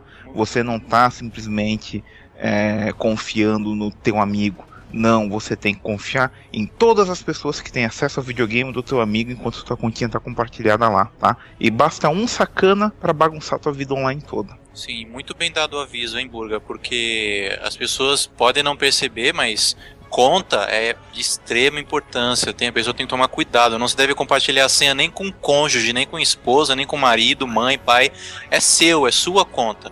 Se você conecta o seu videogame e você não está disposto a manter os seus dados da sua conta em sigilo, então você está errado. Não conecta o seu videogame, mantenha ele offline. É bem melhor para você. Agora, se você vai entrar nesse mundo offline de comprar, de fazer transações, então é melhor você começar a repensar nos seus comportamentos de transações online. É, agora, às vezes até pode ser que não seja que não seja cartão clonado, que seja um cartão legítimo que ele usou para pagar. E só que o que que ele faz? Ele, pelo que eu entendi, ele compra e daí vende duas vagas. Onde tinha um jogo, ele vende do, dois. E daí as pessoas é que vão ter que compartilhar aquela conta que comprou o jogo. Então é uma coisa muito. É, é. gambiarra demais, assim. Pra, e, pra, e, tem que, é, não, e tem que é, confiar é, que o outro não vá trocar a senha daquela conta e daí tu fica Sim, sem poder jogar o jogo. Na verdade é um abuso que é feito de uma funcionalidade legítima que que Microsoft e Sony colocaram em seus videogames, né? Que é permitir que os outros usuários do teu videogame acessem o teu conteúdo livremente, né? Uhum, exatamente. Bom, aí fica a pergunta, é, fica a pergunta do Danilo, assim, é, será que é algo legal dentro das regras? Pagar sete reais por uma semana para aproveitar um jogo que não pretendo comprar é algo tentador?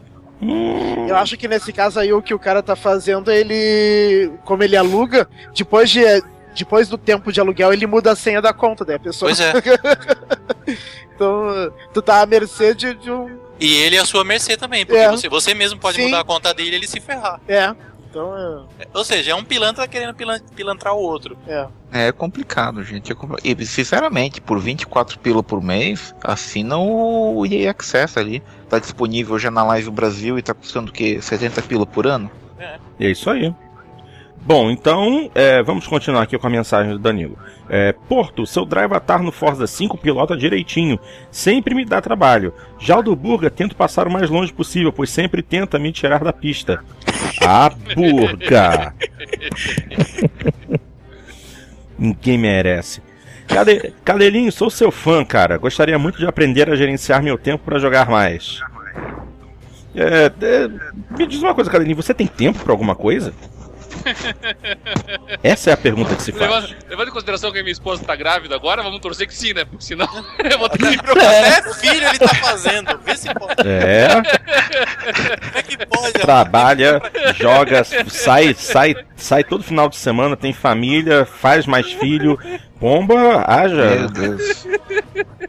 Dart. Não, e o mais ah. interessante é que ele vai pagar a faculdade do moleque vendendo chapéu no time forte.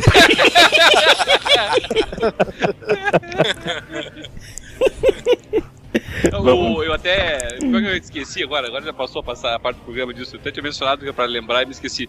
Que é a, que o Steam ele adotou um sistema que é, ele também é um pouquinho perverso, troço, mas é um sistema de agendamento de compra. Você ah. pode colocar no sistema, por exemplo, quanto você quer pagar por um determinado item, né? Então, pegar lá um chapeuzinho do Team Fortress, né? Então você pega lá, eu quero comprar esse item a qualquer momento que ele chegue a 40 centavos, entendeu? Então fica permanentemente a tua ordem de compra como se fosse um bot. Entendeu? Então ele sempre compra aquele produto quando chega naquele preço, sabe? E aí você pode manipular o mercado depois revendendo o que você obteve por essa compra. Isso é coisa de trade de ações, gente. Chama o Luquita. Chama o Luquita. ponto chegamos? é. Deixa eu continuar então com a mensagem.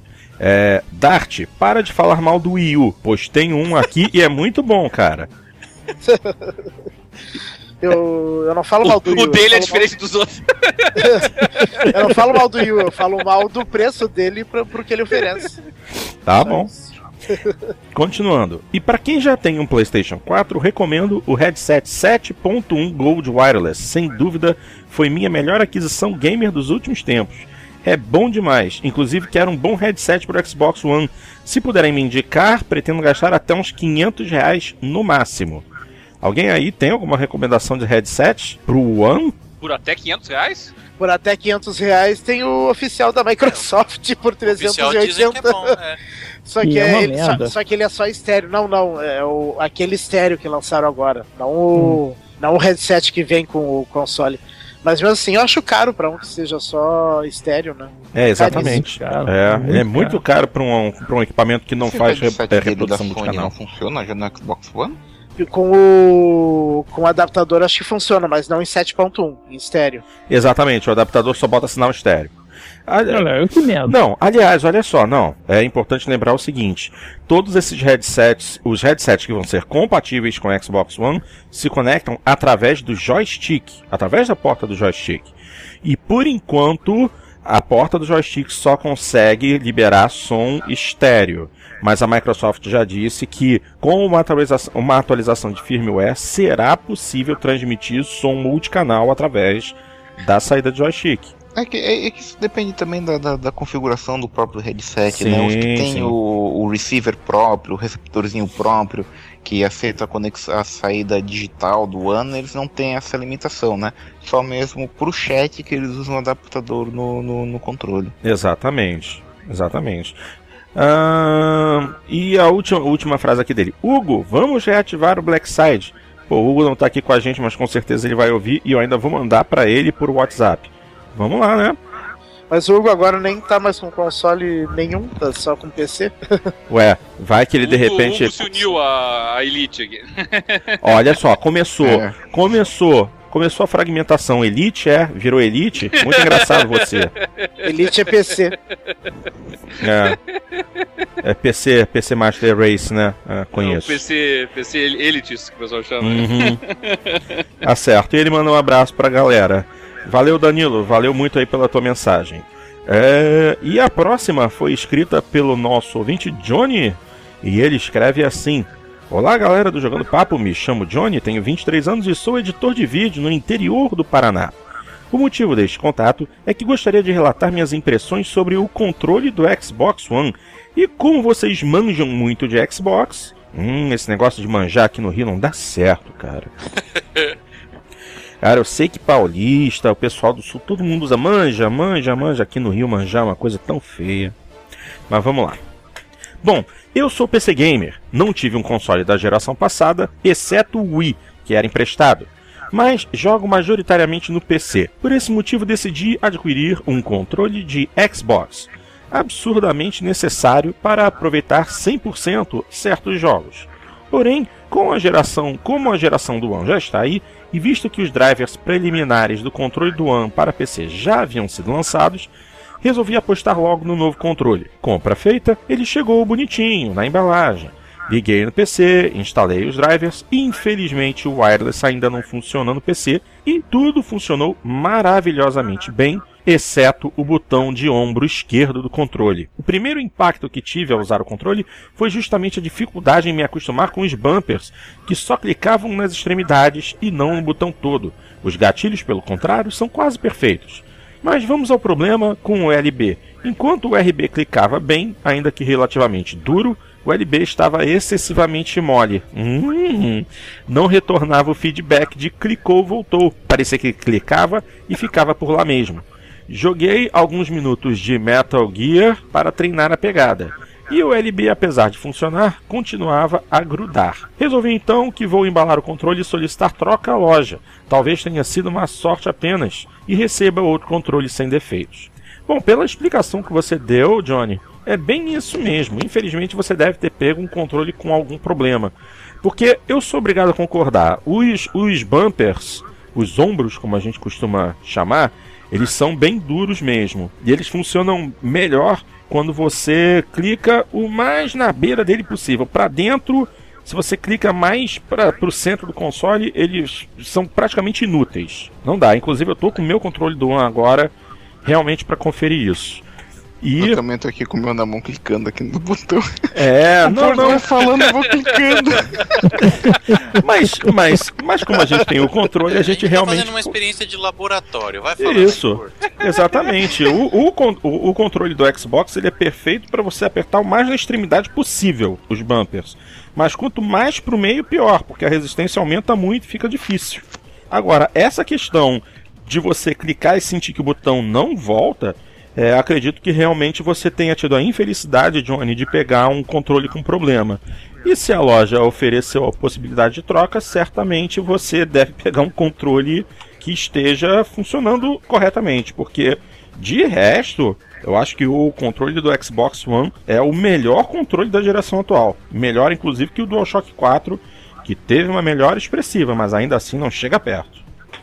Continuando com a mensagem, ele escreve assim: por fim, gostaria de saber se algum de vocês tem ou teve algum problema parecido com o controle do One. Pesquisando na web, encontrei vários relatos de problemas diferentes com o controle e fiquei com certo receio de que seja mais frequente do que imagino. No mais, continuem com o bom trabalho no cast. Valeu e até mais. Bom, gente, alguém daqui teve problemas com o seu controle do Xbox One? Qualquer tipo não, de problema? Momento, eu, eu, eu, tive um problema, no, acho que no segundo dia que eu tinha comprado o console, uhum. uh, que o controle simplesmente não. Ele não. Eh, tu ligava o controle e, e ele não comandava nada no Xbox. Como, como se o Xbox não reconhecesse ele. Daí eu fiquei desesperado. Ah, agora vai, vai demorar um tempão para me mandarem outro controle, não sei o que. Fui numa loja e comprei um novo. Deu o mesmo Pro, problema. Pro pilha, aí fez o... Não, com... Ai meu Deus. Não, daí deu o mesmo problema no segundo controle. Eu disse, não, mas não é possível. Daí sabe o que, que eu fiz? Desliguei o console da tomada, botei de novo. E, e, os dois controles voltaram a funcionar. É, comigo aconteceu. É. Comigo aconteceu a mesma coisa. Comigo é. aconteceu a mesma coisa. Na primeira Isso era vez. aqueles bugs de, é. das primeiras versões da uhum. Dash do, do One. É, eu lembro que quando eu liguei meu One pela primeira vez.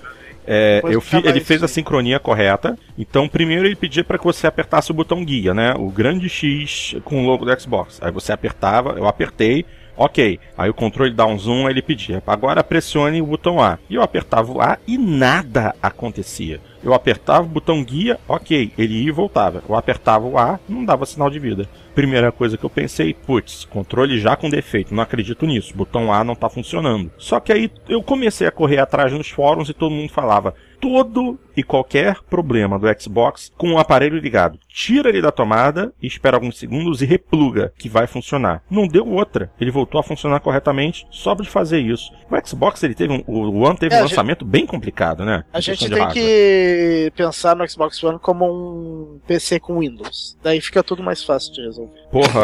E justamente... O que, se faz quando o Windows dá problema? Cara, isso é que é o pior. Eu, eu comprei um console porque eu não queria um PC de jogo. Eu não queria precisar ficar lidando com esse tipo de picuinha. Mas aparentemente é. a Xbox, o, a Microsoft conseguiu reduzir o Xbox a um PC, né? Não, mas a Dash foi melhorando e não, esse problema nunca mais apareceu. Né? Enquanto vocês estão mexendo aí no, no Gamepad, eu não tenho Gamepad, mas eu tô vendo um vídeo no, no YouTube aqui de um cara a, a, a, explicando como arrumar é, problemas de, de respostas e de prisão ali do do, do, do, do, do shoulder button, né? Aham, uhum, do ombro do ombro. É, e não, é nada fácil. Então, troque. é bastante complicado. É, e é interessante porque eu sempre achei que ele, ele, usava um sistema de mola, mas não é mola. Ele, na verdade, ele é, um, ele é uma, uma tira de plástico que está suspensa e que, e, e, e, que ela cede na extremidade quando você aperta e ela clica daí num pequeno botãozinho que está conectado à placa do, do gamepad, assim, sabe? Então, obviamente, na verdade, o, a ideia de você apertar na ponta é só fazer um trabalho de alavanca com da parte de baixo. Então você aperta na ponta e ele e facilita a força que ele vai fazer na outra extremidade do plástico. Quanto mais para dentro você apertar o botão, como qualquer alavanca, mais força você vai ter que fazer. Então por isso que você sente essa resistência. Verdade. É, eu particularmente não tive nenhum problema com apertar botões. O único problema que eu tive foi da, das pilhas às vezes mal colocadas ou meio sambarem dentro do compartimento e o controle acabar desligando. Sim, isso acontece. Isso é. acontece. E uma coisa que eu também particularmente não gostei no controle é que ao abrir, ao abrir o compartimento de pilhas você não tem uma marcação fácil para saber a direção das pilhas. É você... bem escondido. Não, não é bem escondido. Você tem que olhar para as placas metálicas, os contatos da bateria, e é neles que você encontra o sinal de mais e de menos para saber a posição, a polaridade correta. Sim. Ao invés de colocar é, no, uma... Nos equipamentos brasileiros, isso é automático pra gente, né? Porque o menos sempre fica pro lado da mola. Sim, exatamente. Só que o, o, o controle do Xbox Só que não, tem, não mola. tem mola. é, então você não tem como atribuir isso automaticamente. Eu, até hoje, sempre que eu tenho que trocar as pilhas, eu tenho que virar, virar um pouco o controle, observar qual, das, qual dos pontos tem o menos, que eu sei que é onde vai entrar a polaridade correta. E agora, micro, e agora, Microsoft, pelo amor de Deus, botar dentro do controle Hello from Seattle, vão catar coquinho, vão. É, agora, uma outra coisa que eu reparei é que, assim, é minha impressão, posso hum. estar enganado, mas aparentemente a fabricação desse controle é um pouco pior que do controle do 360. Por quê? O controle do 360 era o Nokia dos controles, né? Era muito robusto. Esse aqui parece ser mais frágil. Sim, sim. Eu, eu, acho, eu acho que. É... A gente já, já vai entrar numa discussão meio que filosófica, mas, por exemplo, eu acho que o controle analógico é macio demais. O controle do, o controle do Xbox 360 ele era mais rígido, então você tinha um controle melhor da graduação do analógico. E a mesmíssima coisa nos gatilhos. Esses gatilhos são macios demais. Os gatilhos do Xbox para jogo de do Xbox 360 para jogo de corrida eram melhores na questão da graduação e peso. Eu não estou falando aqui dos Impulse Triggers, não. Os Impulse Triggers são excelentes mas para um jogo de corrida, é, os gatilhos mais rígidos do Xbox 360 facilitavam a graduação de aceleração e freio. Sim, esses gatilhos mais leves, eles só são melhores em jogos de tiro. Tiro, exatamente. Eu Esse não... controle foi ajustado mais para jogo de tiro mesmo. É, eu eu, eu não, não tive oportunidade de mexer no gamepad do, do Xbox One, mas é, vou ser bem sério, em anos e muitos e muitos anos de como jogador, para mim o melhor gamepad que eu joguei na vida foi do Xbox 360. É. Tanto, tanto, é que é o gamepad que eu uso até no meu PC, entendeu? Eu não uso nenhum gamepad de PC. É. A única coisa, a única coisa que abso é absolutamente é imprestável no controle do 360 é o D-pad, que realmente é. se é daí a maior cagada que a Microsoft podia ter feito. O D-pad é, do Xbox One é, é magnífico, mas É, o D-pad do, do, do, do gamepad 360 é ruim mesmo. Só que na verdade ele é um ele é um ele é um direcional que tá sendo. que tá, tá caindo em extinção, na verdade. A gente praticamente usa ele só pra jogo de luta, né? Não, não, e, não se usa muito mais do que e pra isso. selecionar e funções, isso, funções de, de inventário também. É. Não, pra jogo de luta eu acho que ele é um pouquinho mais preciso, você não acha, Burgo? A Killer Instinct eu sinceramente fico mais confortável usando analógico. Eu também. É mesmo, é. De alguns anos pra cá eu venho é, tentando eu, eu... jogar jogo de luta no analógico e dá certo. É. Não, não, funciona, claro, mas a, ah, eu gosto muito de jogo de luta também, né? Tenho vários e, e eu sempre senti uhum. o que, que eu, eu, eu, consigo completar mais os, os movimentos usando o D-pad do que usando o analógico. Você enrola, enrola o polegar na camisa também pra dar Hadouken? Vou dizer que, que mola, mas é mais ou menos por aí, assim, sabe? Pelo menos pra ficar segurando o botão. Mas essa é uma das razões pela qual eu, eu, eu quase todos os meus jogos de luta, eu até mencionei que o Dead or Alive 5 eu tinha no PlayStation, né? É uma razão pela qual a maior parte dos meus jogos de luta estão no PlayStation, né? Porque o D-pad do DualShock era superior Exatamente. ao Exatamente. Eu também fiz essa seleção. Único, os únicos jogos de luta que eu jogo no 360 são os da série Soul Calibur, porque o restante todo, em especial os da Capcom, não dá para jogar no D-pad do 360, sem Soul, chance. Soul Calibur que tem uma física de peitos tão boa quanto de oh, Tem, tem, tem um oh, forte concorrente aí ao Alive. E como, e como. E a próxima mensagem foi enviada pelo nosso ouvinte, o Jansen, e ele escreve assim: Olá pessoal, é a primeira vez que escrevo pro Jogando Papo. Comecei a ouvir vocês no cast 44 e já sou fã. Ouvi todos os lançados em 2014. Jogo game desde o Nintendinho no Mario, depois Nintendo 64 e que PlayStation. Mario? Ai meu Deus, é sério que você foi fazer essa pergunta agora? Depois do, do, Nintendo 64, passei pro PlayStation 2, em seguida o PlayStation 3 e agora sou novato na Microsoft. Opa, comprou um Xbox One. Confesso que comprei por causa do Kinect pois meus amigos costumam ir para minha casa para fazer farra no Just Dance, e com o Kinect podem jogar até 6 pessoas. Ainda estou conhecendo este mundo da live. Ainda me sinto meio perdido, mas começo a gostar das funcionalidades dele. Minha namorada adora gritar Xbox e atrapalhar meu jogo, ou atrapalhar quando estou assistindo algo. É, realmente, essa aí é uma maldição do Kinect, não tem jeito. Não sou muito fã de marca X ou Y. Pior é que agora é. ela pode, pode gritar Xbox assistir Globo na hora da novela. Putz, bem lembrado, bem lembrado. É, fica a dica, hein? É, fica a é. dica. É. Não, não diga isso nunca pra sua namorada. É. Não sou fã de marca X ou Y. Gosto muito das franquias da Nintendo, mas isso não foi suficiente para comprar um Wii U. Apesar de ter comprado o Wii no lançamento e ter me divertido imensamente com ele. Pois vejo que a maioria dos jogos saem multiplataforma, então exclusivos não foram suficientes para me fazer comprar o game X ou Y. Minha escolha se fundamentou em qual pode me trazer mais divertimento e aos meus amigos, junto, e a aposta foi no Xbox One. A respeito do Cast 44, seguem minhas considerações. A respeito do Tomb Raider, não conheço muito de marketing para analisar o impacto do anúncio da Microsoft, mas vejo que a mídia comentou muito isso e se isso aumentou as vendas, bom para eles e para gente como gamers.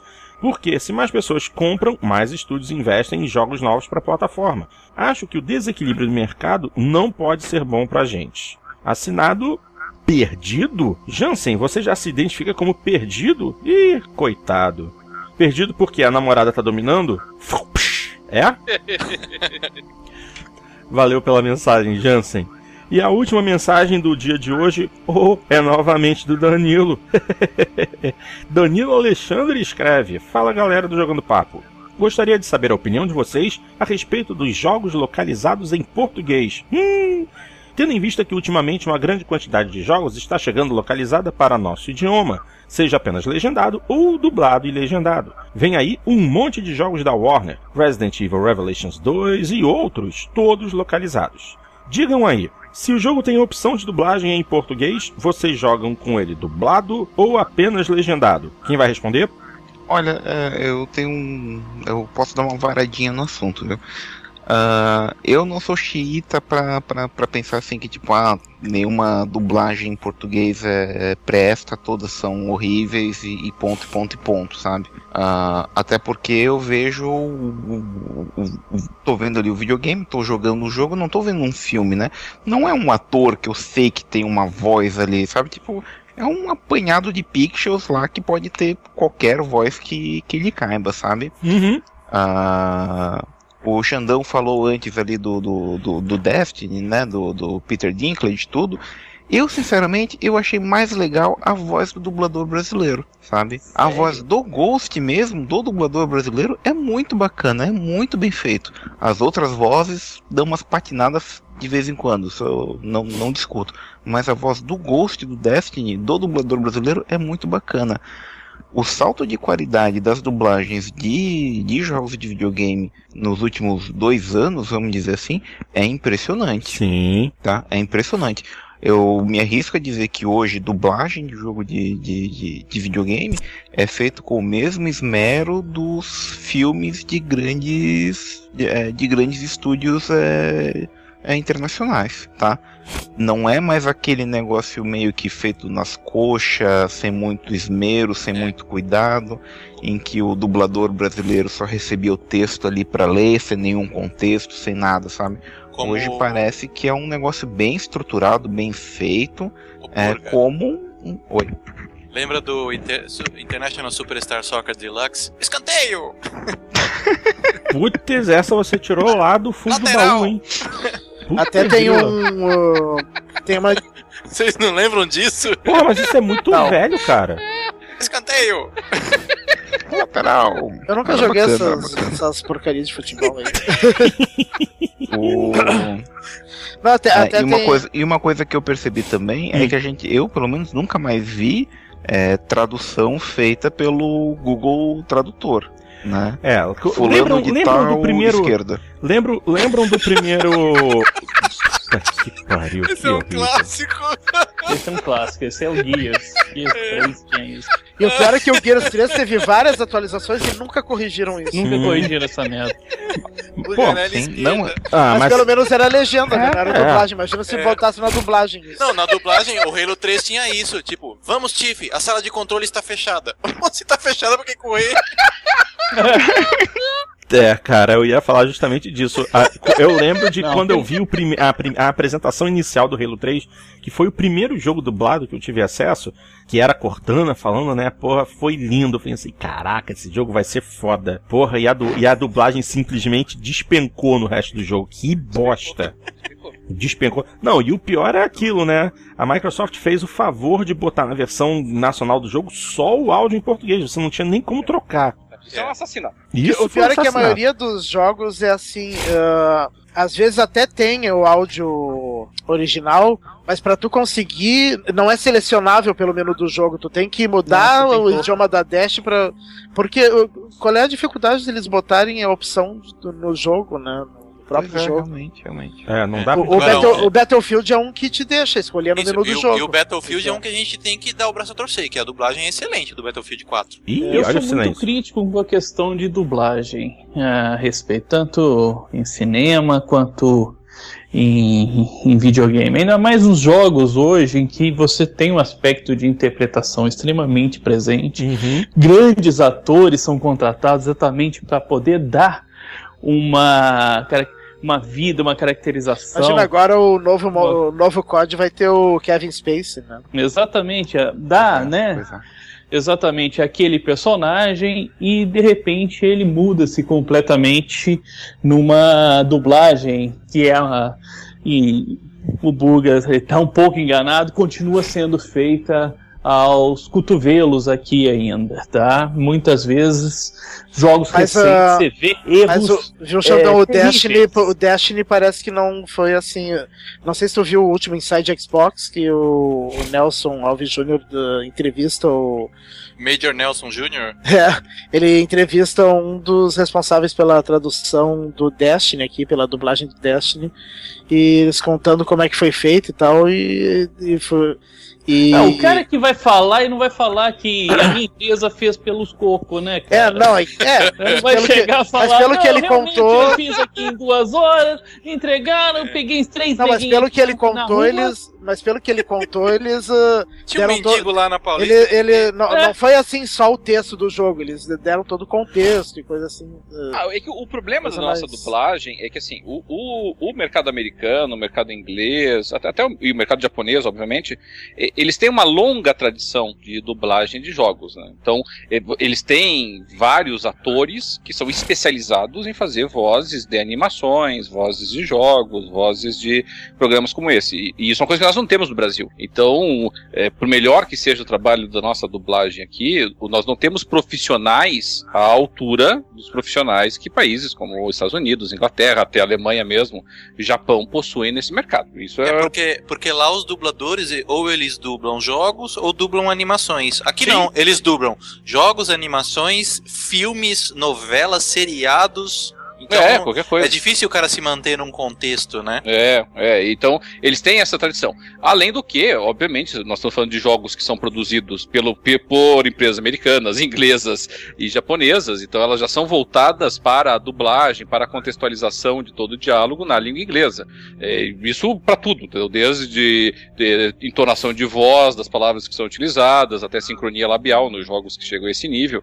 Então, tem mais esse problema. E, e, essas grandes produções, que são as produções que acabam sendo é, localizadas por questões óbvias, né? É, elas, elas contam só com um time topo de linha nisso, né? Eu até consigo citar vários jogos que, com certeza, uma dublagem nacional ficaria muito melhor que o original. Eu estava jogando esses tempos atrás aí o Demonicon, por exemplo. Pelo amor de Deus, os caras que dublaram aquele troço lá, assim, sabe? Qualquer um, até o mendigo da esquina faria melhor do que aqueles caras. Mas, mas esses jogos, obviamente, não são localizados porque não tem grana suficiente para isso. Então, eu não tenho nada contra a localização, desde que seja optativo, seja opcional. Olha, é, exatamente. Eu, eu Exato. deixo um exemplo do, do Child of Light, viu? Ah, com o áudio em português, ah, os poeminhas dos diálogos deles, é muito mais legal, muito mais bonito de tu ouvir o jogo do que o áudio original em inglês. Sim, bem lembrado, Burga. Child of Light é ficou fenomenal. A dublagem e a, e a, tradução, né? Porque é um a poema, tem rima. Tem rima em é, português. É fantástico, fantástico. Você tem que ver que a gente sempre está falando da exceção. É. O que deveria ser regra é a exceção. É exceção. Né? Porque na grande maioria das vezes, até jogos assim sensacionais, tem grandes perdas, como foi The Last of Us, com a tradução. É, um, um tá, que me, do, aliás, me doeu. Escolha equivocada de, de personagens. E aliás, Se você o jogar o The Last tem defeito, inclusive, na, na dublagem, que, é, que, o áudio tem. fica mais baixo. Não, mas aí não é defeito da dublagem, tem, aí é problema de mixagem. de mixagem. Quando você vai fazer a dublagem, você tira um canal. E na hora que você vai colocar o canal, porque são vários canais de som, né? O, o canais dedicados só para trilha, canais dedicados para os sons ambientes, canais dedicados ao som. Quando você tira um canal para fazer a dublagem, você vai inserir outro no seu lugar e vai manter os outros. E é difícil demais você conseguir de novo equalizar, colocar, fazer aquela mixagem de som de forma perfeita. Então por isso que você muitas vezes você nota no, em jogos dublados que a voz está ou está muito mais alta do que os outros sons, destoando dos outros sons no ambiente, ou então está muito mais baixa e sumindo muitas vezes perante os outros sons, perante a trilha sonora. E, e, então e... você vê esse problema de mixagem fica muito evidente é. quando você muda o, e, e o, mesmo, o som. E mesmo quando é só legenda, a localização, realmente, como o pessoal brincou aí do, do esquerda, né? É, existe muito, muito equívoco isso. É, eu lembro, não, não, era, não era nem um jogo, era num, numa entrevista, no programa de entrevista que eu tava vendo na, na TV a cabo. Era uma entrevista com o. Eu, eu digo, o, o, cara que faz a dublagem, às vezes não é possível que o cara não perceba que ele tá escrevendo asneira. É, era uma entrevista com o Will Smith, o Will Smith tava falando de rappers, né? Ah, famosos rappers, ah, Grape B.I.G., não sei o que, Tupac. Agora ele falou Tupac e o cara me traduziu dois pacotes. Puta que pariu. Dois pacotes de Shakur. Não, não é possível. Aí era pra iniciar, é... de, era pra iniciar de perguntas, né? Aí o Will Smith vira a plateia, chute, né? Aí a tradução, atira. Ai, santo Cristo. É o dois pacotes e o atira. Agora, uma coisa inegável, ah, né? Um, um outro destaque muito, muito bacana, recente, é o Diablo 3. Ah, o Diablo é, 3, a localização em português, as vozes, os, diálogos, eles estão muito bem feitos. Muito agora, eu acho. Eu agora... jogo no computador e discordo muito disso. Cara. Agora, eu não sei. Eu não cheguei, ali, eu a voz daquela arcana lá. É, não tem nada a ver com aquele jogo. Eu nunca ah, cheguei a jogar em inglês, mas eu acho extremamente canastrão o Bárbaro. Situação extrema, exatamente, extremamente canastrão. Eu acho, eu acho mas, mas, é que eu não, mas é que eu não sei se o original não era canastrão também de propósito, né? É possível dizer é, isso. É, uma, é umas frases feitas assim, umas coisas. Ah, você vai sentir o meu cajado, não sei o que, umas coisas assim. Isso é esse, isso foi é, o que o pornô que você tava vendo. É uma. Não, não, como é que é o. Uh, Diablo X. É espada. Essas, essas frases feitas assim de de, de filme de aventura, B, nem é nem B é C, eles, uh, essas frases feitas assim de, de jogo de luta. O que eu acho mais legal no Diablo 3 são os, os, os, como é que fala? As pessoas da cidade, né? Tem, tem uma fase lá que eu tava passando, tinha um menininho falando assim, arranca as tripas dele pela bunda.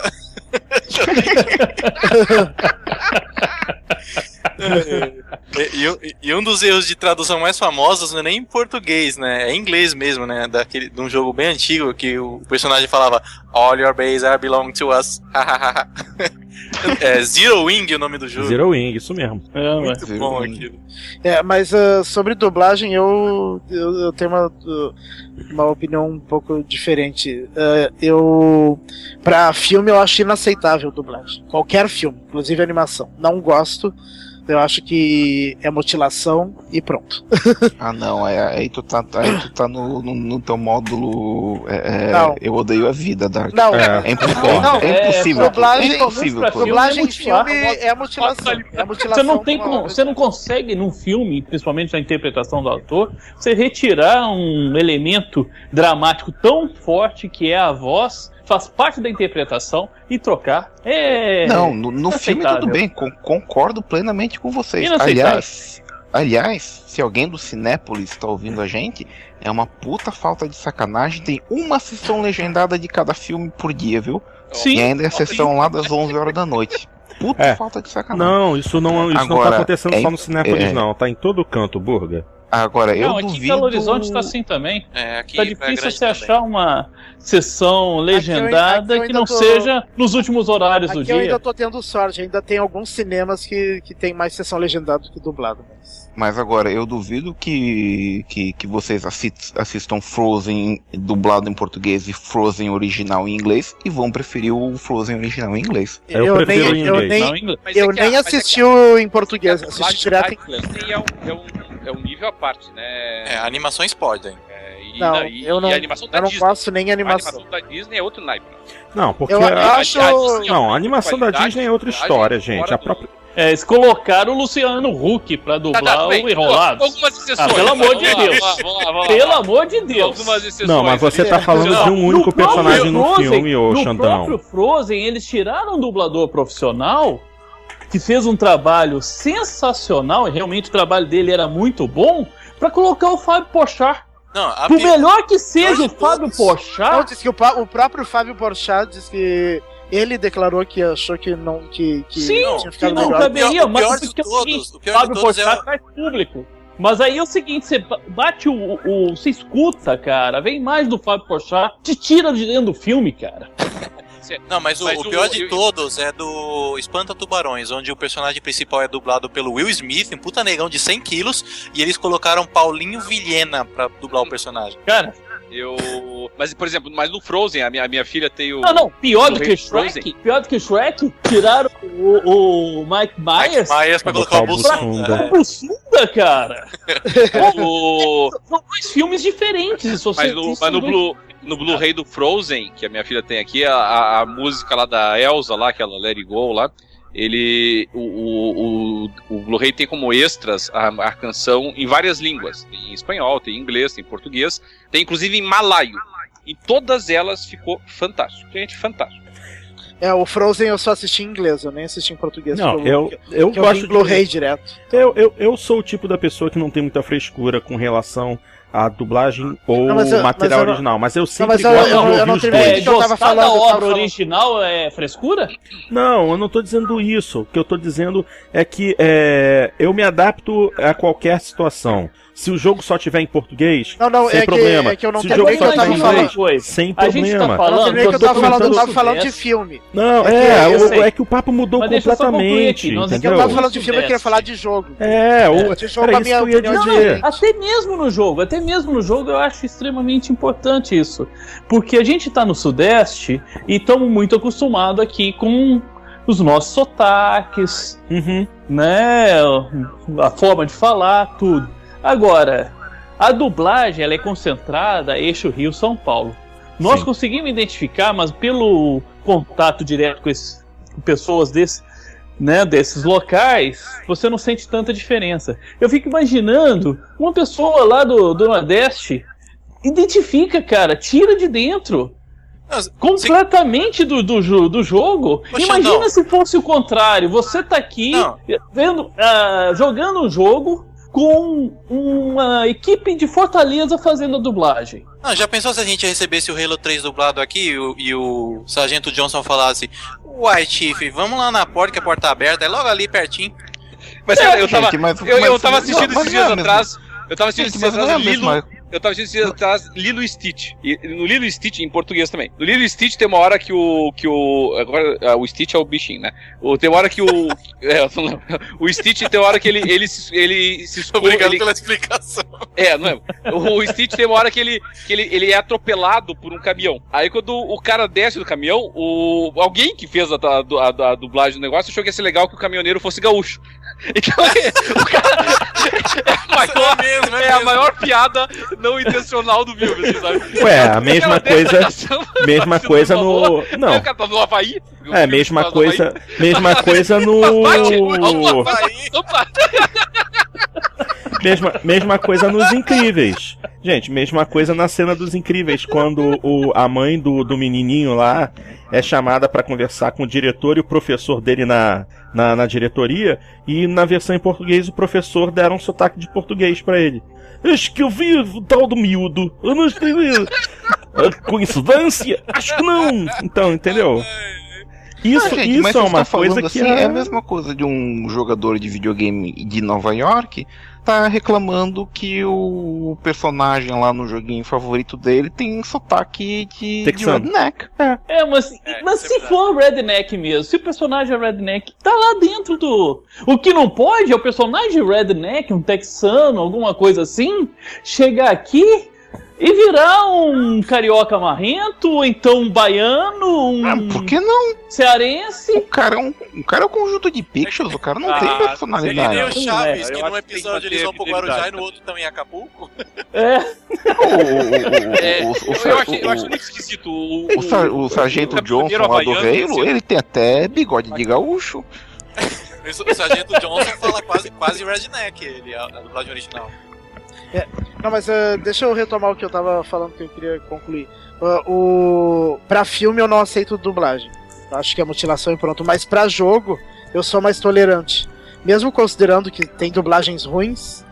eu acho que eu acho que em, que em jogo, como tu tá, tu não tá só assistindo, tu tá interagindo e às vezes tu não consegue prestar atenção uh, na, na, no que tá sendo dito e jogar ao mesmo tempo e ler legenda ao mesmo tempo porque tu tá fazendo coisas ao mesmo tempo.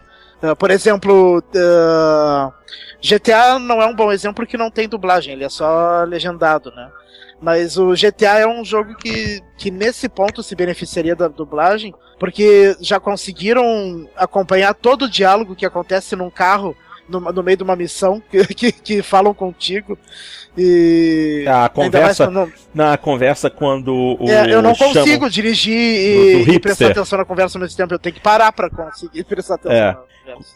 Então, nesse sentido, a dublagem ajuda no, no jogo, na imersão do jogo, que tu não uh, mesmo que não seja das melhores, ela eu acho mais aceitável do que dublagem em filme. eu, eu tolero mais a dublagem. Então, às vezes, se não tem a, a opção de mudar para legendado no menu do jogo, eu acabo deixando dublado mesmo por comodidade e pronto. Bom, deixa eu terminar de ler então a mensagem do, do Danilo, porque já tá ficando muito tarde e ele aborda justamente isso no restante do texto. É, no meu caso, se o jogo tem a opção de dublagem, eu sempre jogo dublado. E se tem apenas a legenda, também sempre utilizo. E indo mais longe, tanto para o Xbox One para o PlayStation 4, estou comprando apenas jogos localizados, seja dublado ou legendado. Se o jogo tem a opção de apenas inglês ou outro idioma, ele tem que ser muito bom, mas muito bom mesmo para eu comprá-lo. Ou se for um jogo em que a história não seja tão relevante. Acho que a qualidade das dublagens vem melhorando bastante. Vídeo The Last of Us, Beyond, Uncharted 3, Battlefield 4 e outros. Às vezes fica aparecendo sessão da tarde, outras vezes dublam puta que pariu para putz grila. Mas enfim, eu ainda prefiro dublado. Não que eu tenha preguiça de ler as legendas, mas com ele dublado eu consigo focar apenas na ação e não nas letras. Meu inglês é bom para escrita e leitura, mas para conversação é péssimo, seja para falar ou para ouvir. Mas no caso dos filmes, eu já prefiro sempre legendado. É bem contraditório, né? Cada um com a sua loucura. Abraços, galera. E ele acabou de sintetizar, eu acho que o sentimento da maioria aqui. Concordam? É, principalmente a opinião do Randy. A opinião dele é bem parecida com a do Randy. É, bem Sim. parecida com a minha. Sim, realmente. É, pra jogo é, é. é mais aceitável para mim, pelo menos. É, então, o, foi, foi aquilo que eu Acho. até come, comecei a comentar, mas foi cortado.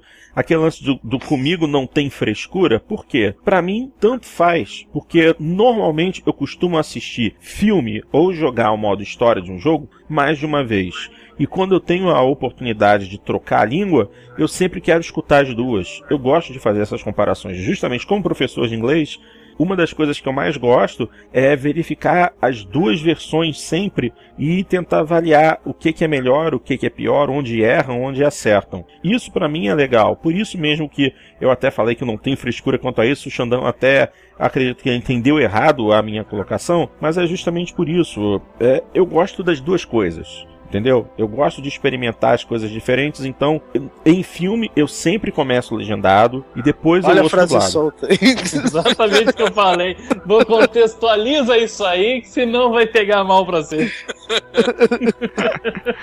Ai meu Deus do céu, vocês conseguem ver maldade em tudo, hein? Jesus! Bom, gente, antes de encerrar a gravação de hoje, obviamente eu também vou aproveitar o momento para agradecer as postagens lá na nossa página e também no nosso tópico do PXB. Obviamente, lá no nosso, na, no nosso site, desculpa a enrolação da língua, lá no nosso site, obviamente quem postou alguma coisa foi nosso querido amigo Thiago Vidal, justamente comentando a respeito dos indies. Ah, isso é muito bom. E também no nosso tópico, agradecer as postagens do Eliton Luiz, do Shaw RPG, do Alea Costa, quem mais? Do Jefferson Fabri, do Eduardo, do Paul Gamer e só, e só. E também a gente gostaria de mandar um abraço muito especial para o nosso querido companheiro o Bob, porque é, ele é participante do Renegados Cast, que também é um podcast excelente, e escreveu uma matéria muito legal a nosso respeito no site do YouPix. Uh, quem quiser dar uma olhada nesse material pode acessar a seção de podcast lá do PXB o tópico Jogando Papo no site do WillPix. Tem lá o link para que vocês possam ler a matéria. E, obviamente, ao Bob valeu muito pelas suas palavras. Temos que agradecer imensamente. Foi muito legal da sua parte. Ao Bob, a galera do Jogando Papo está disponível quando você quiser é, que a gente apareça no Renegados. E, a, e, fica de olho que a qualquer hora a gente te chama também, tá? Valeu aí pela, pela, pela matéria no site do UPix, valeu mesmo. E agora sim. E essa coluna dele hum. lá no site do IPix é bem interessante porque ele fala sempre de novos podcasts, né? Ele apresentando novos podcasts. Exatamente, exatamente. De, de acompanhar também. Sim, o destaque dele pra gente foi muito, muito legal. Inclu inclusive, lembrou do, do Papo da Coruja, lá da época do Popular Xbox, e é, indicou aqui o Jogando Papo, deu aqui a, a opinião dele, e não tem mais o que dizer, foi excelente, agradecemos demais. E vai ser convidado para qualquer momento para um Jogando Papo. Fica, de, fica esperto aí, fica de olho. E finalmente vamos chegando ao final de mais uma edição do Jogando Papo. Obviamente a gente tem que fazer o nosso jabá básico.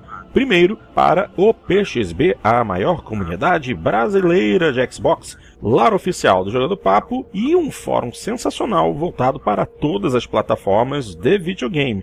Se você já é usuário, muito que bem. Mas se ainda não é, dá uma chegadinha lá, cria seu perfil, participa das discussões, deixe seus comentários sobre o programa na seção de podcast. É só acessar o www.pxb.net.br e também lembrar, obviamente, da Torre dos Gurus, o site que tem tudo que a galera geek nerd corre atrás. Notícias e novidades sobre games, séries, filmes e muito mais, incluindo os podcasts que eles produzem, que são muito divertidos. Então, deem uma chegadinha no Torre dos Gurus, www.torredosgurus.com.br. E no finalzinho, obviamente, mandem suas mensagens, dicas, sugestões, críticas direto para o nosso endereço eletrônico também eu já repeti mil vezes, mas não canso de falar. Jogandopapo.com.br e façam como nosso companheiro, manda uma mensagem de áudio. Assim você ouve a sua própria voz e facilita um pouquinho aqui, porque já são quase duas da manhã e a garganta tá cansada. Então, se você falar um pouquinho por mim, tá ajudando, viu? Manda sua participação em, em, MP3, tentando limitar no máximo a uns 3 minutos, se for possível, tá bom? E é isso aí, minha gente. Chegando ao fim mais uma edição e agradecemos demais a audiência e a paciência de todos vocês. Daqui a duas semanas a gente retorna com o Jogando Papo número 47. O 50 vem aí. Um grande abraço a todos vocês e até a próxima.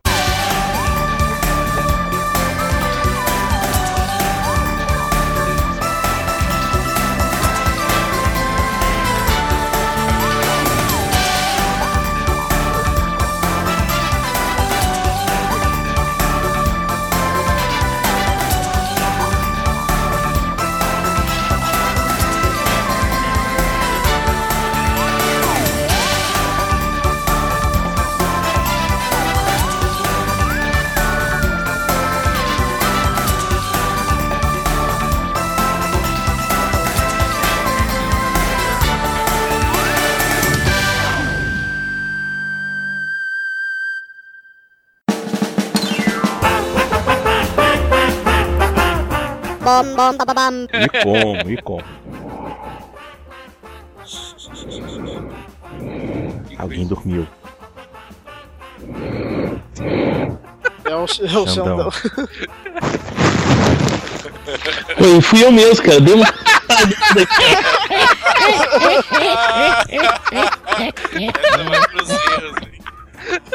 Essa vai pro eu... Cara, paguei, dormi. Na hora que você falar dormir, eu acordei aqui. E isso que a gente ainda tá falando de um tema que você não gosta, que é peito, né?